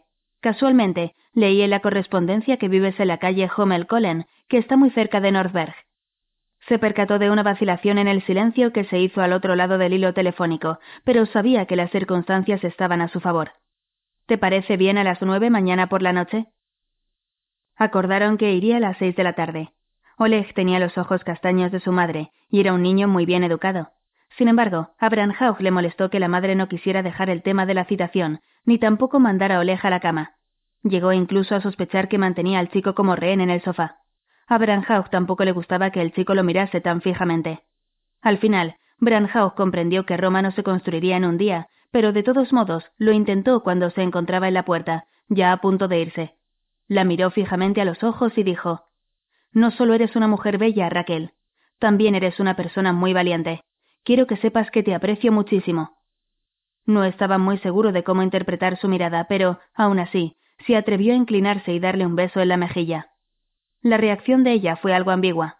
Su boca sonreía y le agradeció el cumplido, pero sus ojos parecían fríos cuando añadió Siento haberte entretenido tanto rato, Branhauch. Supongo que tu mujer te espera. Su insinuación no había sido nada ambigua, así que decidió darle un par de días para pensar, pero no recibió ninguna llamada de Raquel Fauque. Sí, en cambio, una carta algo inesperada de la embajada rusa, en la que le reclamaban una respuesta. Branhauch comprendió que, al dirigirse a ellos, había reavivado el caso de Oleg Fauke-Gosev. Lamentable, pero, ya que había sucedido, no vio razón alguna para no aprovecharse de ello. Llamó enseguida a Raquel a su oficina del CNI y la puso al corriente de las últimas novedades del caso. Algunas semanas más tarde, se encontraba otra vez en la calle Hommel-Kollen, en el chalet de vigas de madera, más grandes y más oscuras aún que las del suyo. Pero en esta ocasión, después de que el niño se hubiese ido a la cama. Raquel parecía ahora mucho más relajada en su compañía hasta consiguió llevar la conversación a un plano más personal, por lo que no resultó demasiado llamativo el hecho de que comentase lo platónica que se había vuelto la relación entre él y su mujer, y lo importante que era de vez en cuando olvidarse del cerebro y escuchar al cuerpo y al corazón, cuando se vio interrumpido por el sonido del timbre, tan repentino como inconveniente. Raquel fue a abrir la puerta y volvió con aquel tipo alto que llevaba la cabeza casi rapada y tenía los ojos enrojecidos. Raquel lo presentó como un colega del CNI, y Branhaug estaba seguro de haber oído su nombre con anterioridad, aunque no fue capaz de recordar cuándo o dónde. Inmediatamente sintió que todo lo relacionado con aquel hombre le disgustaba. Le disgustó la interrupción en sí, el hecho de que el individuo estuviese ebrio, que se sentase en el sofá y, al igual que Oleg, lo mirase fijamente sin pronunciar una sola palabra. Pero lo que más lo irritó fue el cambio que advirtió en Raquel. En efecto, se le iluminó la cara, se apresuró a preparar café, y se reía de buena gana ante las respuestas crípticas y monosilábicas de aquel sujeto, como si contuviesen sentencias geniales. Y cuando le prohibió que volviese a su casa en su propio coche, advirtió una preocupación sincera en su voz. El único rasgo positivo que Branhaug observó en aquel tipo fue su abrupta retirada y el hecho de que, a continuación, oyeran que arrancaba su coche, lo cual podría significar en consecuencia que cabía la posibilidad de que fuese lo bastante decente como para matarse en la carretera. El daño causado en la atmósfera que reinaba entre ellos antes de su llegada era irreparable, y al cabo de un rato, Brandhaug también se despidió, se metió en su coche y se marchó a casa. Entonces se acordó de su vieja creencia. Existen cuatro razones por las que los hombres deciden que tienen que conseguir a una mujer, y la más importante es haber comprendido que ella prefiere a otro. Al principio se quedó muy sorprendido cuando al día siguiente llamó a Nut Meirik para preguntarle quién era aquel tipo alto y rubio pero luego casi se echó a reír, porque resultó que era la misma persona que él había ascendido y colocado en el CNI. Ironías del destino, por supuesto, pero hasta el destino depende, en ciertos casos, del consejero del Real Ministerio de Asuntos Exteriores de Noruega.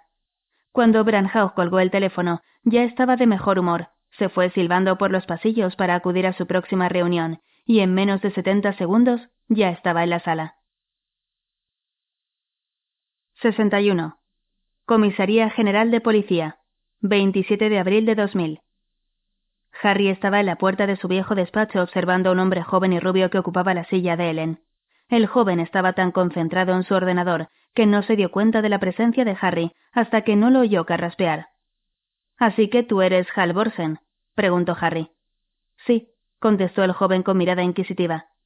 ¿De la comisaría de Steinger? Correcto. Harry Hall, yo solía sentarme donde tú estás ahora, pero en la silla de al lado. Está rota. Harry sonrió. Siempre ha estado rota. Villarne Moller te pidió que comprobases un par de detalles en relación con el caso de Ellen Helten. ¿Un par de detalles? dijo Halvorsen incrédulo. Llevo tres días trabajando en ello. Harry se sentó en su vieja silla, que había sido trasladada a la mesa de Ellen. Era la primera vez que veía el despacho desde su sitio. ¿Y qué has encontrado, Halvorsen? Halvorsen frunció el entrecejo. No te preocupes, lo tranquilizó Harry. Fui yo quien pidió esa información. Puedes preguntarle a Moller si quieres. De pronto, Halvorsen cayó en la cuenta. Claro, tú eres Hall del CNI. Siento ser tan lento. En su rostro se dibujó una sonrisa de niño grande. Recuerdo aquel caso de Australia. ¿Cuánto hace de eso? Bastante. Como te decía, sí, la lista. Dio con los nudillos en un montón de documentos obtenidos del ordenador. Aquí están todos los que han sido detenidos, acusados o condenados por agresiones graves durante los últimos diez años. Hay más de mil nombres. Esa parte era sencilla. El problema consiste en averiguar quién está rapado. Esa información no figuraba en ningún sitio. Se pueden tardar semanas. Harry se retrepó en la silla. Entiendo. Pero el registro central de la policía tiene claves para los tipos de armas que se han utilizado. Hay una búsqueda según el tipo de arma empleada en la agresión y a ver cuántos quedan. A decir verdad, había pensado sugerirle lo mismo a Moller cuando vi la cantidad de nombres que había. La mayoría de los que aparecen en la lista han utilizado navajas, armas de fuego o simplemente las manos. Podría tener confeccionada una nueva lista dentro de unas horas. Harry se levantó. Bien, dijo. No recuerdo mi número interno, pero lo encontrarás en el listín de teléfonos. Y la próxima vez que tengas una buena sugerencia, no dudes en decirlo. Aquí en la capital no somos tan listos. Halvorsen soltó una risita insegura. 62. CNI. 2 de mayo de 2000. La lluvia había estado azotando las calles toda la mañana hasta que, de improviso, el sol rompió con violencia la capa de nubes y en un momento el cielo quedó limpio. Harry estaba sentado con los pies encima de la mesa y las manos apoyadas en la nuca, fingiendo que pensaba en el rifle Merklin. Pero sus pensamientos habían oído por la ventana, hacia las calles en recién lavadas por la lluvia que ahora olían a asfalto caliente y mojado, a las vías del tren, hasta lo más alto de Homelcollen, donde todavía se veían manchas grises de nieve en las sombras del bosque de abetos y donde Raquel, Oleg y él habían saltado por los primaverales senderos embarrados, intentando evitar los charcos más profundos. Harry recordaba vagamente que él también había hecho ese tipo de excursiones domingueras cuando tenía la edad de Oleg. Cuando las excursiones eran muy largas y él y So se quedaban atrás, su padre iba dejando trozos de chocolate en las ramas más bajas. Sos aún creía que el chocolate Kavik Luz crecía en los árboles. Oleg no habló mucho con Harry durante sus dos primeras visitas, pero no importaba. Harry tampoco sabía de qué hablar con Oleg. En cualquier caso, la timidez de ambos empezó a disiparse cuando Harry descubrió que Oleg tenía el Tetris en su Game Boy. Sin piedad ni vergüenza, Harry jugó lo mejor posible, y le ganó a aquel niño de seis años por más de cuarenta mil puntos. Después de aquello, Oleg empezó a preguntarle cosas, como por qué la nieve era blanca y otras cosas que ponen a cavilar a los adultos, obligándolos a concentrarse tanto que olvidan su timidez. El domingo anterior, Oleg había descubierto una liebre con pelaje de invierno y echó a correr delante de ellos. Entonces, Harry cogió la mano de Raquel. Estaba fría por fuera y caliente por dentro. Ella ladeó la cabeza y le sonrió mientras balanceaba el brazo hacia adelante y hacia atrás, como diciendo Estamos jugando a ir de la mano. Esto no va en serio. Se dio cuenta de que, cuando alguien se acercaba, se ponía un poco tensa, de modo que la soltó. Después merendaron chocolate en el restaurante de Frogner Seteren, y Oleg preguntó por qué había primavera. Harry invitó a Raquel a cenar. Era la segunda vez. La primera vez que lo hizo, Raquel le dijo que se lo pensaría, y poco después llamó para rechazar la invitación.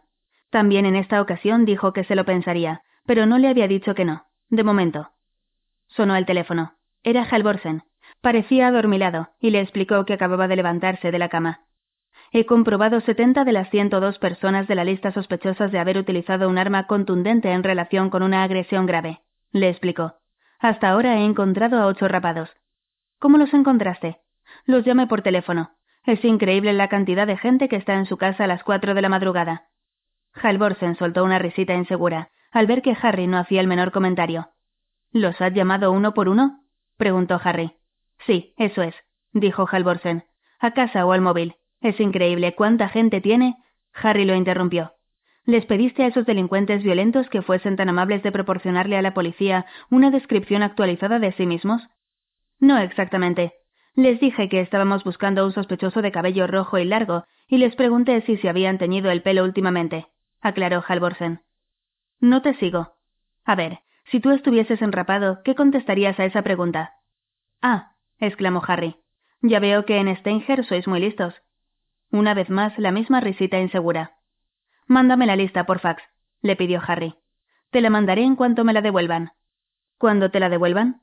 Sí, uno de los oficiales de este grupo. Estaba esperándome cuando llegué y parecía que la necesitaba con urgencia. Yo creía que ahora solo trabajaban en el caso Helten los de Cripos, dijo Harry. Parece que no. ¿Quién era? Creo que se llama Bajen o algo así, vaciló Halvorsen. No hay ningún Bajen en el grupo de delitos violentos. ¿No sería Waller? Eso es, afirmó Halvorsen antes de añadir, algo avergonzado. ¿Son tantos nombres nuevos? Harry tenía ganas de echarle un rapapolvo al joven oficial por entregar material de investigación a alguien cuyo nombre ni siquiera conocía, pero pensó que no era el momento más indicado para dejarse caer con una crítica. Después de tres noches seguidas trabajando en el caso, lo más probable era que el chico estuviese a punto de desmayarse. Buen trabajo, dijo Harry. Y ya iba a colgar cuando el joven exclamó Espera, tu número de fax. Harry miró por la ventana. Las nubes habían empezado a racimarse de nuevo sobre la colina de Ekeberg. Lo encontrarás en el listín de teléfonos, le dijo. Apenas había colgado el auricular cuando volvió a sonar el teléfono. Era Meirik, que le pidió que acudiese a su despacho enseguida. ¿Cómo va el informe de los neonazis? preguntó en cuanto Harry apareció en el umbral de la puerta. Mal, contestó Harry sentándose en la silla. La pareja real noruega lo miraba desde la foto que había colgada por encima de la cabeza de Meirik. La E del teclado se ha atascado, añadió Harry. Meirik sonrió tan forzadamente como el hombre de la foto y le pidió a Harry que, de momento, se olvidase del informe. Te necesito para otra cosa. El jefe de información de la Organización Sindical Nacional acaba de llamarme. La mitad de la directiva ha recibido hoy amenazas de muerte por fax, todas ellas con la firma 88, una representación críptica del saludo Heil Hitler. No es la primera vez, pero ha llegado a oídos de la prensa, y ya han empezado a llamarnos. Hemos podido seguir el rastro del remitente hasta un fax público del Clipan. De ahí que debamos tomar las amenazas en serio. Clipan, un lugar a 30 kilómetros al este de Helsingborg, 16.000 habitantes y el peor foco neonazi de Suecia. Allí hay familias que han sido nazis desde los años 30. Muchos de los neonazis noruegos peregrinan hasta allí para ver y aprender. Quiero que hagas la maleta, Harry. Harry tuvo un desagradable presentimiento. Te enviamos allí para observar, Harry. Debes ponerte en contacto con ellos. Te procuraremos otra ocupación, otra identidad y los demás detalles más adelante. Prepárate para permanecer allí una temporada. Nuestros colegas suecos ya te han buscado un lugar para vivir. ¿Me enviáis allí para observar? repitió Harry. No daba crédito a lo que oía. No sé nada de observación y seguimiento, Meirik. Soy investigador. ¿O es que lo has olvidado? La sonrisa de Meirik parecía ya cansina. Aprendes en rápido, Harry. No es muy difícil. Tómalo como una experiencia interesante y útil. Ya. ¿Cuánto tiempo? Unos meses. Seis como máximo. ¿Seis? exclamó Harry. Será mejor que veas el lado positivo, Harry. No tienes familia de la que preocuparte, ningún. ¿Quiénes son el resto del equipo? Meirik negó con la cabeza. No hay equipo. Vas tú solo, así será más verosímil. Y me informas directamente a mí. Harry se frotó el mentón. ¿Por qué yo, Meirik? Dispones de todo un grupo de expertos en observación y en grupos de extrema derecha. Alguna vez tiene que ser la primera. ¿Y qué pasa con el rifle Marklin? Le hemos seguido la pista hasta dar con un viejo nazi y ahora estas amenazas firmadas con el Heil Hitler. ¿No sería mejor que siguiese trabajando en... Harás lo que yo diga, Harry. Meirik ya no tenía ganas de seguir sonriendo. Había algo en todo aquello que no encajaba. Se lo olía, pero no entendía qué era ni cuál sería su origen. Se levantó. Meirik también. Te irás después del fin de semana, dijo Meirik tendiéndole la mano. A Harry le pareció un gesto muy extraño, y en el semblante de Meirik afloró una expresión de rubor, como si él también acabara de darse cuenta de lo raro que resultaba. Sin embargo, ya era demasiado tarde. La mano estaba en el aire, como desvalida, con los dedos algo separados, y Harry se la estrechó rápidamente, para así acabar con aquella situación tan embarazosa lo antes posible. Cuando Harry pasó junto a la recepción, Linda le gritó que había llegado un fax para él y que estaba en su buzón, así que Harry lo cogió al pasar. Era la lista de Halvorsen. Recorrió los nombres con la mirada mientras avanzaba por el pasillo y se esforzaba por comprender a qué parte de su ser le sería útil relacionarse con neonazis durante seis meses en un lugar insignificante del sur de Suecia. Desde luego, no a la parte que intentaba mantenerse sobria, tampoco a la parte que estaba esperando la respuesta de Raquel a su invitación, y decididamente no era a la parte que quería encontrar al asesino de Ellen. En ese punto de su reflexión, y sin dejar de mirar la lista, se detuvo en seco. Aquel último nombre. No había razón para sorprenderse de que apareciesen viejos conocidos en la lista, pero esto era otra cosa. Aquel nombre había hecho resonar en su interior el mismo sonido que oía cuando limpiaba su Smith Wesson 38 y volvía a juntar las piezas, ese suave clic que le decía que algo, claramente, encajaba. Unos segundos después estaba en el despacho llamando a Halvorsen. Este tomó nota de sus preguntas y le prometió que lo llamaría en cuanto supiera algo. Harry se echó hacia atrás en la silla. Podía oír los latidos de su corazón. Normalmente, no era su fuerte combinar pequeños fragmentos de información que, a simple vista, no tenían nada que ver entre sí. Aquello se debía sin duda a un arrebato de inspiración.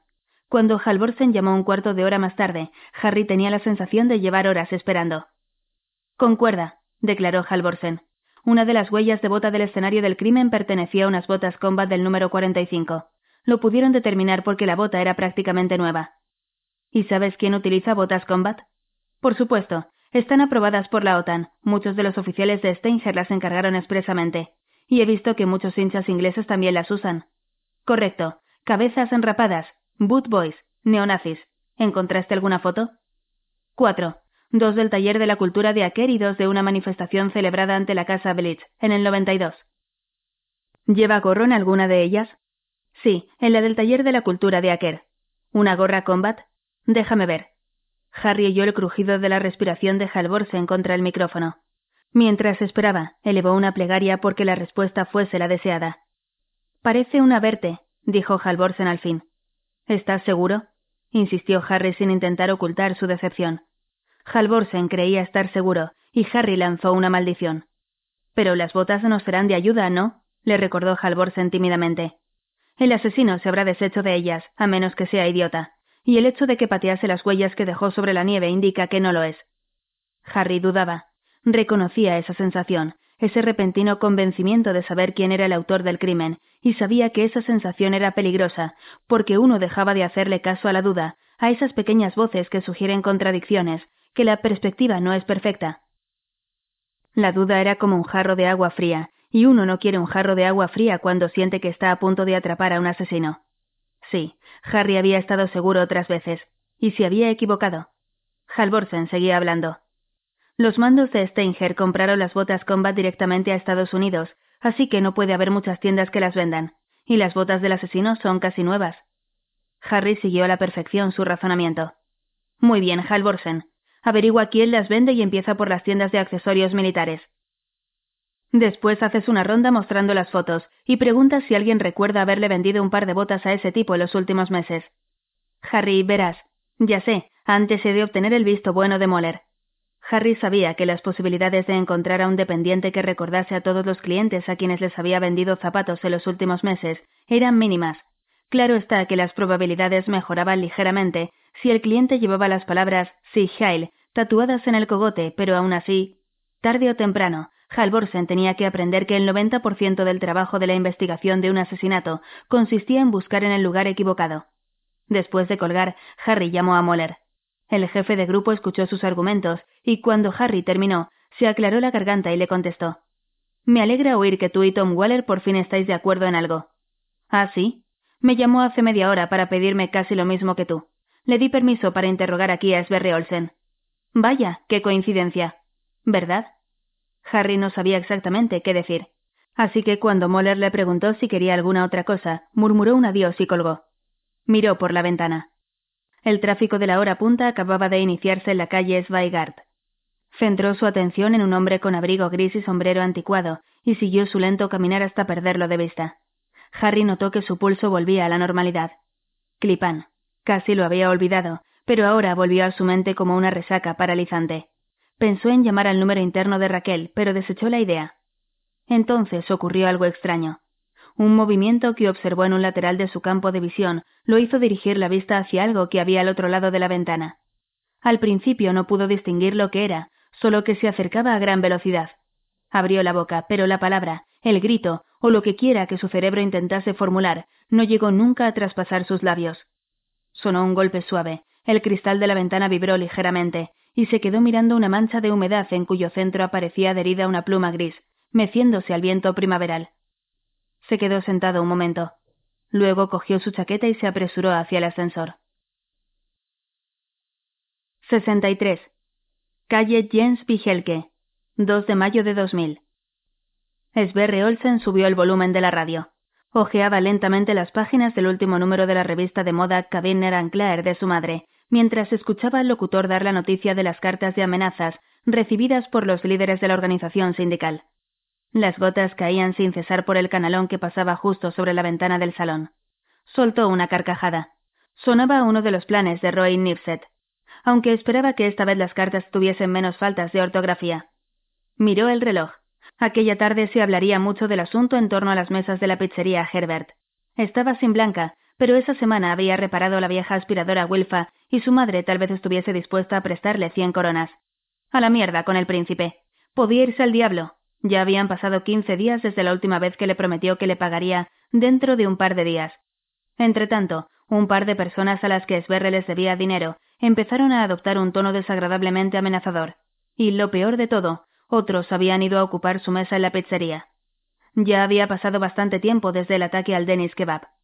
Últimamente, cuando estaba en la pizzería, le entraban a veces unas ganas irresistibles de levantarse y de gritar que era él quien había matado a la policía en Grunerloca. Que el chorro de sangre que brotó con el último golpe salió disparado hacia arriba como un geyser, que murió entre gritos. No había razón para confesar que no tenía ni idea de que fuese oficial de policía, ni tampoco que la sangre casi lo hizo vomitar. El príncipe podía irse al diablo. Él sí sabía que ella era Madero. Esberre se merecía sus cuarenta mil, nadie podía negarlo. Pero ¿qué podía hacer? Después de lo que había pasado, el príncipe le había prohibido llamarlo. Como precaución hasta que la cosa se hubiera calmado un poco, dijo. Las bisagras de la puerta de la verja chirriaban. Esberre se levantó, apagó la radio y salió al pasillo. Mientras subía las escaleras, oyó los pasos de su madre sobre la gravilla del camino. Ya en su habitación, oyó también el tintineo de las llaves en la cerradura. Mientras ella trajinaba abajo, él se quedó de pie en medio de la habitación mirándose en el espejo. Pasó una mano por la calva y sintió los milimétricos pinchos de pelo que le rozaban los dedos como un cepillo. Se había decidido. Aunque le dieran los cuarenta mil, buscaría un trabajo.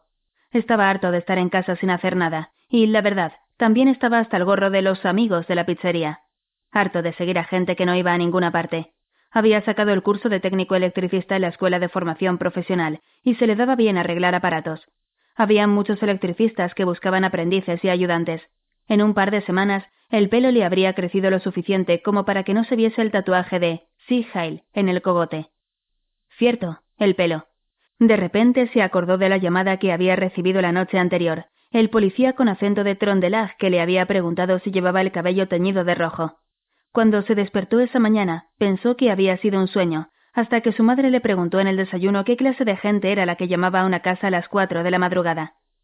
Sberry apartó la vista del espejo y se centró en las paredes de su habitación. La foto del líder, los pósters del concierto de Burrum, la bandera con la esvástica, las cruces de hierro y el póster de Blood and Honor, una imitación de los viejos carteles de propaganda de Joseph Goebbels. Por primera vez se dio cuenta de que le recordaba a la habitación de un niño. Si sustituyera el pendón de resistencia blanca por el del Manchester United y la foto de Henry Himmler por la de David Beckham, aquello parecería el dormitorio de un chico de catorce años. ¡Esberre! gritó su madre. Cerró los ojos. No terminaba de irse. Nunca terminaba de irse. Sí, respondió tan alto que el grito le resonó en la cabeza. Hay alguien aquí que quiere hablar contigo. ¿Allí mismo? ¿Alguien que quería hablar con él? Sberry abrió los ojos y observó indeciso su propia imagen en el espejo. Nadie iba nunca a su casa. Según creía, ni siquiera sabían que viviese allí. Sintió que se le aceleraba el corazón. ¿Sería el policía de Trondelag otra vez? Ya iba camino de la puerta cuando ésta se abrió. Buenos días, Olsen. Por la ventana de la escalera entraba el sol primaveral, de modo que a contraluz solo vio en el umbral la silueta de un hombre. Pero al oír su voz, supo perfectamente quién era. ¿No te alegras de verme? Le preguntó el príncipe cerrando la puerta tras de sí. Ya dentro, miró con curiosidad las paredes. Vaya rincón que tienes aquí. ¿Cómo te ha dejado? ¿Tu madre? Le enseñé esto. explicó el príncipe al tiempo que agitaba en su mano una tarjeta con el escudo nacional en dorado sobre fondo celeste. En el dorso se leía Policía. Joder, dijo Sverre tragando saliva. ¿Es de verdad? ¿Quién sabe? Relájate, Olsen. Siéntate. El príncipe le señaló la cama y él se sentó a caballo en la silla del escritorio. ¿Qué haces aquí? quiso saber Esberre. ¿Tú qué crees? preguntó el príncipe a su vez, con una amplia sonrisa. Ha llegado la hora de ajustar cuentas, Olsen. ¿Ajustar cuentas? Esberre no se había recobrado aún de la sorpresa. ¿Cómo sabía el príncipe dónde vivía? Y aquella tarjeta de la policía. Al verlo ahora, Esberre se dio cuenta de que el príncipe podría ser policía.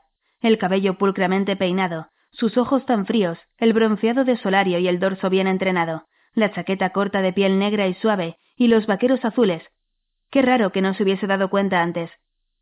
Sí, dijo el príncipe sin perder su sonrisa. Ha llegado la hora de saldar cuentas. Sacó un sobre del bolsillo interior y se lo tendió a Esberre. Por fin. exclamó Esberre con una sonrisa fugaz y nerviosa a un tiempo, mientras metía la mano en el sobre. Pero, ¿qué es esto? Preguntó al ver que lo que sacaba era una hoja de papel. Es una lista con los nombres de las ocho personas a las que el grupo de delitos violentos visitará en breve, y de las que, con toda probabilidad, tomará una muestra de sangre para un análisis de ADN, y comprobará si coincide con los restos de piel que se encontraron en la gorra que te dejaste en el lugar del crimen. ¿Mi gorra? Me dijiste que la habías encontrado en tu coche y que la habías quemado. Sverre miraba aterrado al príncipe, que negaba con gesto compasivo.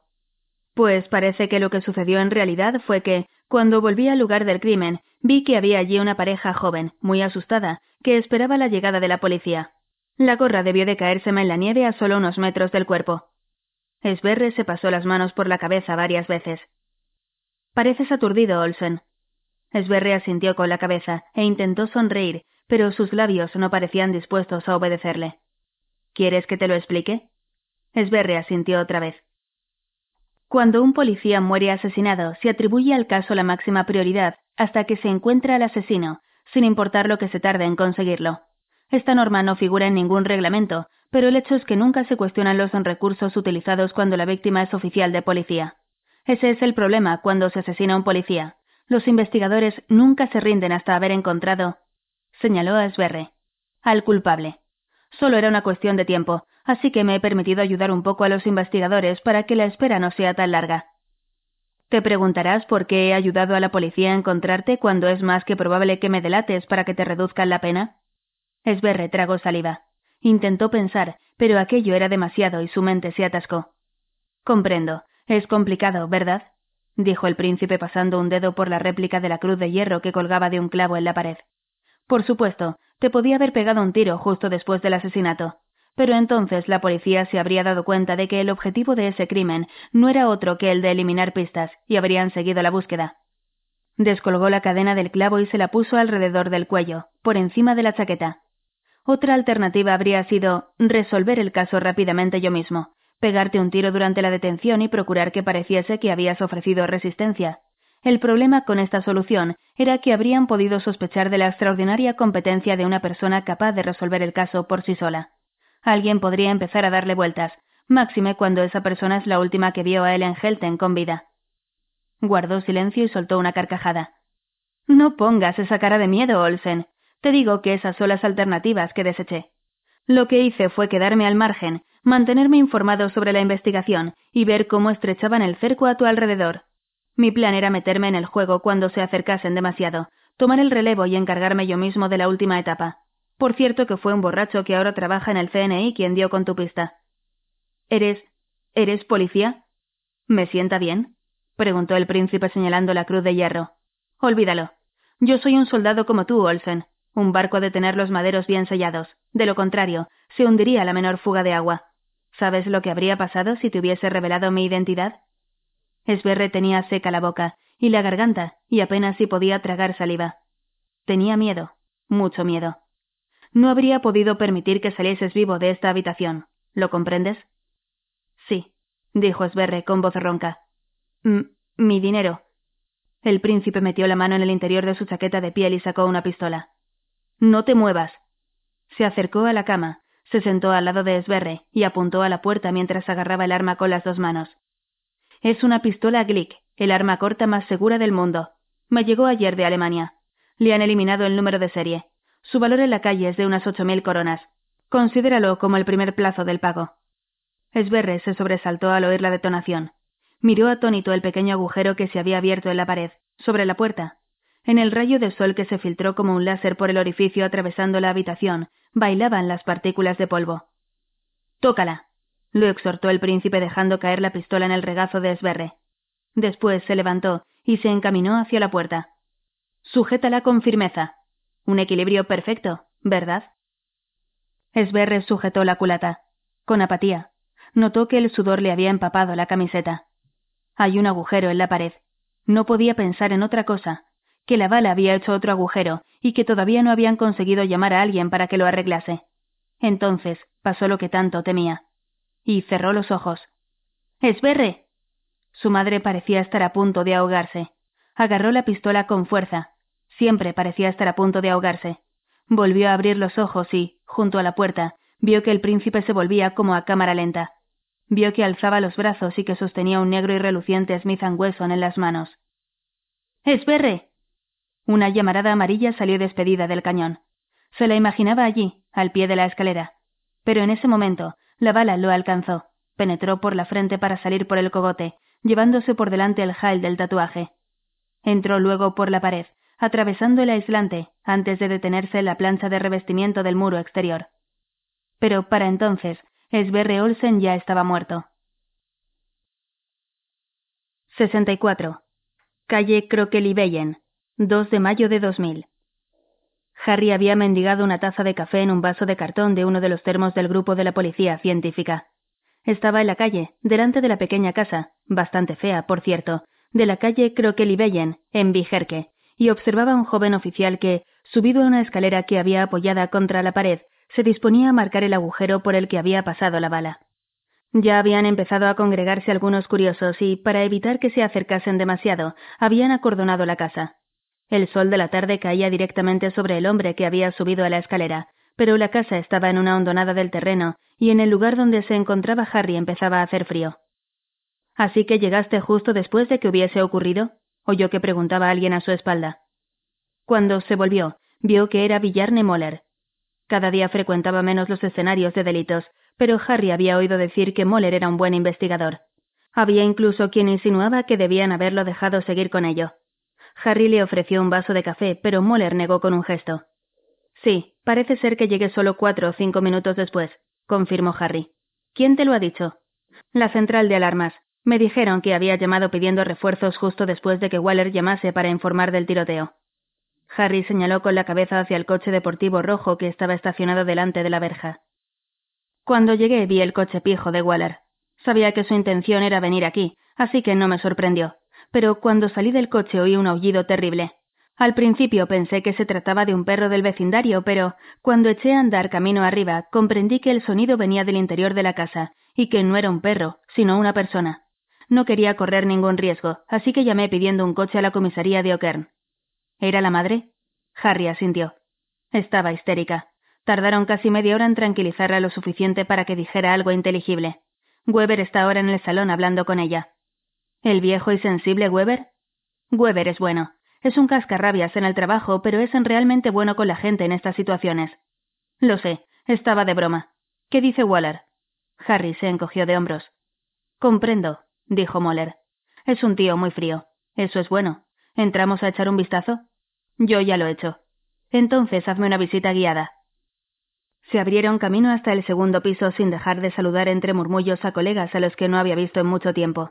El dormitorio estaba abarrotado de especialistas de la policía científica, vestidos de blanco, y los flashes de los fotógrafos relampagueaban sin cesar. Sobre la cama había un gran plástico negro donde habían dibujado en blanco una silueta. Moller recorrió las paredes con la mirada. Dios mío, murmuró. Sberry Olsen no era votante del Partido Laborista, comentó Harry. No toques nada, Villarne, gritó un inspector de la científica al que Harry reconoció. ¿Recuerdas lo que pasó la última vez? Moller lo recordaba, obviamente, pues se echó a reír. Sverre Olsen estaba sentado en la cama cuando Waller entró, comenzó Harry. Según Waller, él estaba junto a la puerta preguntándole a Olsen dónde estuvo la noche en que mataron a Ellen. Olsen fingió no recordar la fecha, así que Waller siguió preguntando hasta que quedó claro que Olsen no tenía coartada. Según Waller, él le dijo a Olsen que tendría que acompañarlo a la comisaría para prestar declaración, y fue entonces cuando, de repente, Olsen sacó el revólver que, al parecer, tenía escondido debajo de la almohada. Disparó y la bala pasó por encima del hombro de Waller, atravesando la puerta. Aquí tienes el agujero. Y luego continuó su trayectoria atravesando también el techo del pasillo. Según Waller, él sacó su arma reglamentaria antes de que Olsen pudiese disparar otra vez. Rápida actuación. Y buena puntería, según me han dicho. Sí, directamente en la frente, confirmó Harry. Bueno, quizá no sea tan extraño. Waller obtuvo el mejor resultado en las pruebas de tiro de este otoño. Te olvidas de mis resultados, puntualizó Harry secamente. ¿Cómo lo ves, Ronald? gritó Moller dirigiéndose al inspector de blanco. Sin problemas, creo. El inspector se levantó enderezando la espalda con un quejido. Encontramos la bala que mató a Olsen detrás de la plancha de revestimiento. La que atravesó la puerta siguió a través del techo. Ya veremos si la encontramos también, para que los chicos de balística tengan algo con que entretenerse mañana. Por lo menos el ángulo de tiro coincide. Bien, gracias. No hay de qué, Villarne. ¿Cómo sigue tu mujer? Moller explicó cómo se encontraba su mujer. No se molestó en preguntar por la mujer del inspector, pero, por lo que sabía Harry, cabía la posibilidad de que el inspector no tuviese esposa. El año anterior, cuatro de los chicos de la científica se separaron en el mismo mes. En la cantina hicieron algún que otro chiste diciendo que sería por el olor a cadáver. Fuera, ante la casa, vieron a Weber. Estaba solo, con una taza de café en la mano, y observaba al hombre que estaba en la escalera. ¿Qué tal ha ido, Weber? se interesó Moller. Weber los miró con los ojos medio cerrados, como si intentase averiguar si tenía ganas de contestar. No planteará problemas, aseguró volviendo de nuevo la vista al hombre de la escalera. Por supuesto que dijo que no lo entendía, que su hijo no soportaba ver sangre y todo lo demás, pero no creo que tengamos problemas para determinar lo que ocurrió aquí realmente. Ya. Moller tomó a Harry por el codo. Demos una vuelta. Bajaron paseando por la calle. Era una zona residencial de casas pequeñas, jardines diminutos y algunos bloques de pisos al final. Unos niños con las caras enrojecidas por el esfuerzo pasaron a su lado en sus bicicletas, en dirección a los coches policiales que tenían las luces azules encendidas. Moller esperó hasta que se alejaron un poco, para que no pudiesen oírlo. No pareces muy satisfecho de que hayamos atrapado a quien mató a Ellen, observó. No, no estoy satisfecho. En primer lugar, aún no sabemos si fue Sberry Olsen. El análisis de ADN. El análisis de ADN nos confirmará que fue él. ¿Qué pasa, Harry? Nada, jefe. Moller se detuvo. ¿De verdad? De verdad. El jefe señaló hacia la casa con un gesto. ¿Es porque piensas que una bala rápida es un castigo demasiado leve para Olsen? Te digo que no es nada, repitió Harry con vehemencia. Desembucha, gritó Moller entonces. Solo que me parece jodidamente extraño. Moller frunció el entrecejo. ¿Qué te resulta tan extraño? Un policía con tanta experiencia como Tom Waller.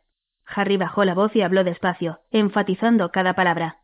Es extraño que decidiera venir solo para hablar con un sospechoso de asesinato y, quizá, detenerlo. Esa conducta contraviene todas las normas escritas y tácticas. Entonces, ¿qué insinúas? ¿Que Tom Waller lo provocó? ¿Crees que hizo que Olsen sacara el arma para así poder vengar a Ellen? ¿Es eso? Y por esa razón, en la casa, decías, según Waller esto y según Waller aquello, dando a entender que los policías no debemos fiarnos de la palabra de un colega. Y todo eso mientras te escuchaba la mitad del grupo de la policía científica. Se miraron fijamente. Moller era casi tan alto como Harry. Solo digo que es muy raro, insistió Harry volviéndose. Eso es todo. Ya basta, Harry. No sé si seguiste a Weller hasta aquí porque sospechabas que podía ocurrir algo así. Lo que sé es que no quiero oír nada más. La verdad es que no quiero oír ni una jodida palabra tuya que insinúe nada. ¿Entendido? Harry contempló la casa amarilla de la familia Olsen. Era más pequeña que las demás y no tenía un seto tan alto como las otras casas de aquella calle residencial tan tranquila. Los setos de los otros hacían que ésta, más fea, pareciese desprotegida, como si las casas vecinas quisieran excluirla. Olía intensamente a broza quemada, y el viento traía y llevaba la voz lejana y metálica de los altavoces del hipódromo de Villerque. Harry se encogió de hombros. Lo siento. Yo. ya sabes. Moller le puso una mano en el hombro. Era la mejor, ya lo sé, Harry. 65. Restaurantes en Redder, 2 de mayo de 2000. El viejo estaba leyendo el diario Aftenposten. Ya había llegado a la hípica cuando se dio cuenta de que la camarera esperaba junto a su mesa. Hola, saludó la mujer colocando ante él la cerveza. Como de costumbre, él no contestó, sino que la miró mientras contaba el cambio. La camarera tenía una edad indefinible, pero él calculaba que estaría entre los treinta y cinco y los cuarenta. Por su aspecto se diría que había aprovechado esos años tanto o más que la clientela a la que servía. Tenía, no obstante, una agradable sonrisa. El viejo sospechaba que no era de las que se asustaban fácilmente, que aguantaría bien cualquier envite. La mujer se marchó y él tomó su primer sorbo mientras dejaba vagar la mirada por el local. Echó una ojeada al reloj. Se levantó y se dirigió al teléfono público que había al fondo del local. Introdujo tres monedas de una corona, marcó el número y esperó. Después de tres tonos de llamada, contestaron, y el viejo oyó su voz. Casa de los Yul. ¿Signe? Sí. Su voz denotaba que estaba asustada, que sabía quién llamaba. Aquella era la sexta vez, de modo que lo más probable era que estuviese esperando su llamada. Soy Daniel, dijo él. ¿Quién eres? ¿Qué quieres? Se lo oyó jadear al otro lado. Ya te he dicho que soy Daniel. Solo quiero que repitas lo que dijiste aquella vez. ¿Te acuerdas? Tienes que dejarlo. Daniel está muerto. Ten fe hasta en la muerte, Signe. No hasta la muerte, sino en la muerte. Voy a llamar a la policía. Entonces el anciano colgó, cogió su sombrero y su abrigo y salió despacio a la calle, donde brillaba el sol. En la colina St. Hanshaugen habían empezado a brotar los primeros capullos. Ya faltaba poco. 66. Restaurante Dinner, 5 de mayo de 2000. La risa de Raquel penetró en el ruido de voces, cubiertos y el trajinar de los camareros en el restaurante, que estaba abarrotado de comensales. Y casi sentí miedo cuando vi que había un mensaje en el contestador, explicó Harry. Ya sabes, el parpadeo luminoso de esa especie de ojo diminuto, y luego tu voz de ordeno y mando que llenó la sala de estar. Acto seguido la imitó con voz grave. Soy Raquel, el viernes a las ocho en Dinner. Acuérdate de ir bien vestido y de traer la cartera. Helge se asustó. Tuve que dejarle comer mazorca de mi hijo dos veces para que se calmara. Yo no dije tal cosa, protestó ella entre risas. Bueno, algo parecido. No, y además es culpa tuya y del mensaje que tienes en el contestador. Raquel intentó hablar con la misma voz profunda que Harry. Hole, háblame. Es tan, tan... típico de mí. Eso es. Había sido una cena perfecta, una noche perfecta, y ahora había llegado el momento de estropearlo, se decía Harry. Meirik me ha ordenado que me vaya a Suecia en misión de observación. Comenzó manoseando el vaso de agua. Durante seis meses. Me voy después del fin de semana. ¿Ah, sí? A Harry le sorprendió que su rostro no dejase traslucir reacción alguna. Ya he llamado a Sos y a mi padre para contárselo. Continuó. Mi padre me contestó e incluso me deseó suerte. Eso está bien, aprobó Raquel con una sonrisa, pero atenta al menú de postres. Oleg te echará de menos, añadió en voz baja. Harry la miró, pero no logró captar su mirada. ¿Y tú? preguntó. Una leve sonrisa se dibujó en el semblante de Raquel. Tienen banana split a la Szechuan, dijo. Pide dos. Yo también te voy a echar de menos, contestó al fin, sin dejar de mirar al menú. ¿Cuánto? Se encogió de hombros. Él repitió la pregunta. Raquel tomó aire como para decir algo. Lo soltó y empezó de nuevo. Finalmente le dijo Lo siento, Harry, pero en estos momentos solo hay sitio para un hombre en mi vida. Un hombre pequeño de seis años. Harry tuvo la sensación de que le echaban un jarro de agua helada en la cabeza. Venga, dijo Harry. No puedo estar tan equivocado. Ella dejó de estudiar el menú y lo miró inquisitivamente.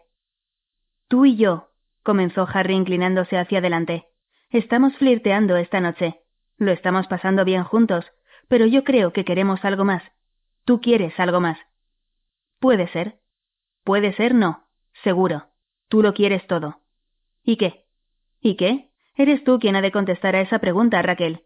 Dentro de unos días me iré a un pueblucho del sur de Suecia. No soy un hombre mimado por la suerte. Solo quiero saber si, cuando vuelva este otoño, tendré algo a lo que volver. Sus miradas se encontraron y, en esta ocasión, él logró que ella le sostuviese la mirada. Raquel dejó el menú. Lo siento, no es mi intención comportarme así. Sé que esto te sonará raro, pero la alternativa no es viable. ¿Qué alternativa? Hacer lo que tengo ganas de hacer. Llevarte a mi casa, quitarte toda la ropa y hacer el amor contigo toda la noche. Susurró lo último bajito y rápido, como si se hubiese adelantado a decir algo que tenía pensado dejar para más adelante, pero ya estaba dicho, y había que decirlo justo así, sin rodeos. ¿Y por qué no alguna otra noche más? preguntó Harry. O varias noches. ¿Qué me dices de mañana noche y la siguiente noche? Y la semana que viene y... Ya basta, Harry. No puede ser. Está bien, pues no. Harry sacó otro cigarrillo y lo encendió. Raquel le acarició la mejilla, la boca. Aquel suave roce sacudió su interior como un calambre, dejando un dolor mudo al desaparecer. No es por ti, Harry. Por un instante creí que podría hacerlo una sola vez. He repasado todos los argumentos. Dos personas adultas, ningún tercero implicado, una relación sin compromiso y todo muy sencillo. Y un hombre al que deseo más que a nadie desde. desde el padre de Oleg. Por eso sé que no será suficiente con una vez. Y eso, simplemente, no puede ser. Guardó silencio. ¿Es porque el padre de Oleg es alcohólico? preguntó Harry. ¿Por qué preguntas eso? No lo sé. Eso podría explicar que no quieras nada más conmigo. No es que sea preciso haber estado con otro borracho para saber que soy un mal partido, pero. Raquel tomó su mano y se apresuró a corregirlo. No eres un mal partido, Harry. No es eso. Entonces, ¿qué es?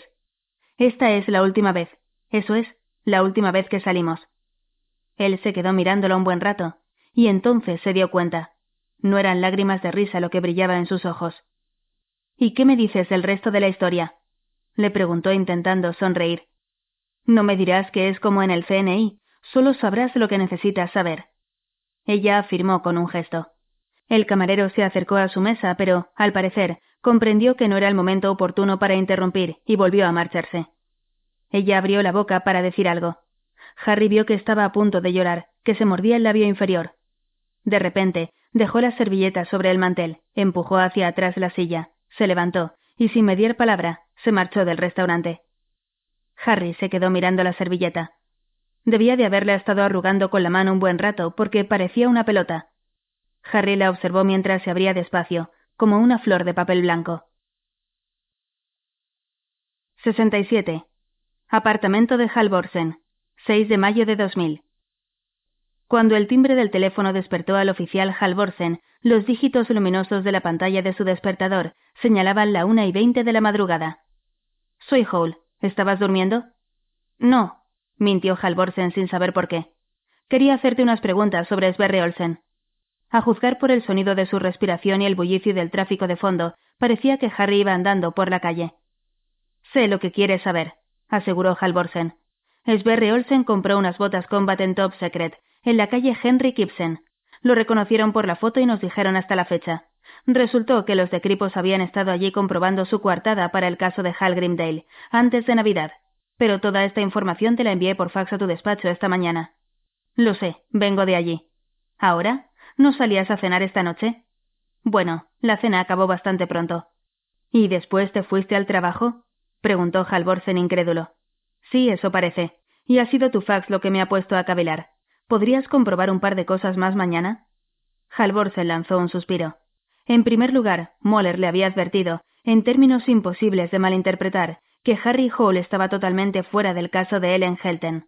En segundo lugar, al día siguiente era sábado y él libraba. ¿Estás ahí, Halvorsen? Sí, sigo aquí. Ya me figuro lo que te habrá dicho Moller. No hagas caso. Te estoy dando la oportunidad de profundizar en tu aprendizaje sobre el trabajo de investigación. Harry, el problema es que. Calla y escucha, Halvorsen.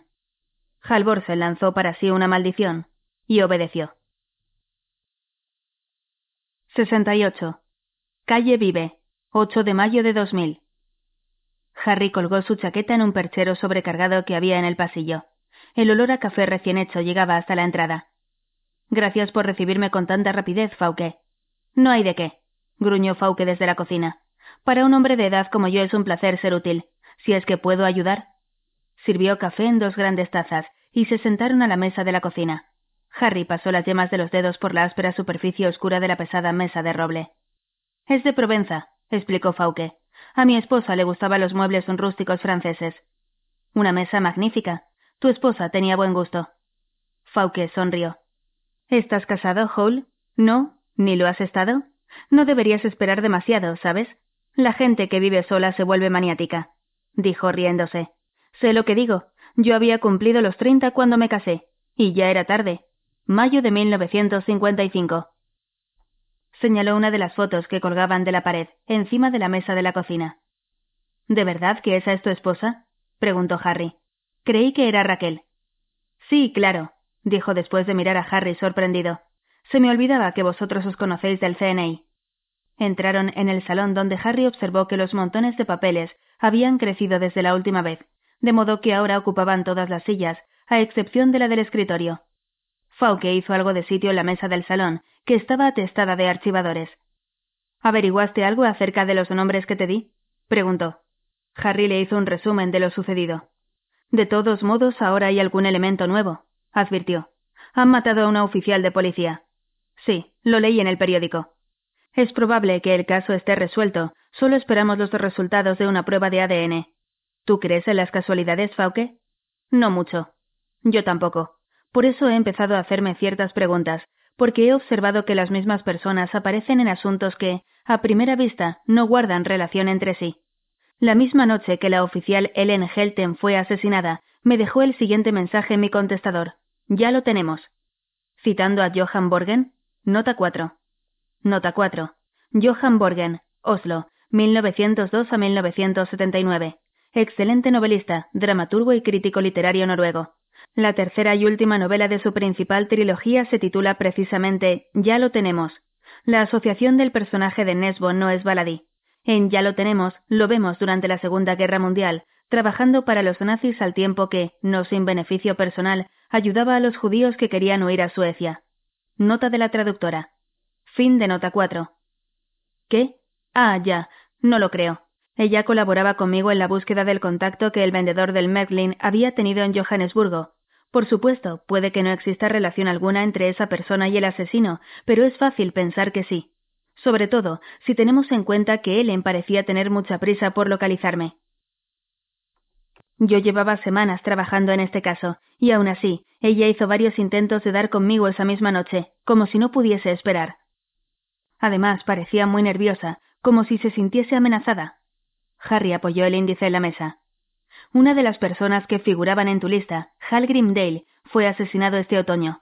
En el lugar donde lo hallaron había, entre otras cosas, restos de vómito. Al principio no lo relacionamos con el asesinato, ya que el grupo sanguíneo no coincidía con el de la víctima, y el perfil de un asesino frío y profesional no concordaba con una persona que vomita en el lugar del crimen. Pero, por supuesto, la Cripos no descartó por completo que se tratase del vómito del asesino, y envió una muestra de saliva para que le hicieran un análisis de ADN. Esta mañana un colega comparó el resultado de esas pruebas con las del ADN de la gorra que encontramos en el lugar del crimen, de la oficial de policía. Son idénticas. Harry guardó silencio y miró a su interlocutor. Entiendo. ¿Crees que se trata del mismo asesino? No, no lo creo. Pero sí que hay una conexión entre los asesinatos, que no es una casualidad que Sverre Olsen se encontrara cerca del lugar donde se perpetraron ambos. ¿Por qué no puede ser él el autor de los dos? Por supuesto que cabe la posibilidad, pero hay una diferencia fundamental entre los actos de violencia cometidos por Sverre Olsen con anterioridad y el asesinato de Hal Grimdale. ¿Alguna vez has visto las lesiones que un bate puede causarle a una persona? La madera no es cortante, fractura los huesos y hace que revienten los órganos internos como el hígado y los riñones. La piel, en cambio, suele permanecer intacta y la víctima muere, por lo general, debido a las hemorragias internas. A Hal Grimdale le cortaron la aorta por el cuello. Con ese método, la sangre brota a borbotones. ¿Comprendes? Sí, pero no entiendo a dónde quieres llegar con tu explicación. Resulta que la madre de Sverre Olsen le dijo a uno de nuestros agentes que Sverre no soportaba ver sangre. Fauke cesó a medio camino el movimiento de llevarse la taza a la boca y volvió a dejarla en la mesa. Sí, pero. Sé lo que piensas, que aún así podría haberlo hecho y puesto que no soportaba la sangre, vomitó. Sin embargo, es importante recordar que no era la primera vez que el asesino utilizaba una navaja.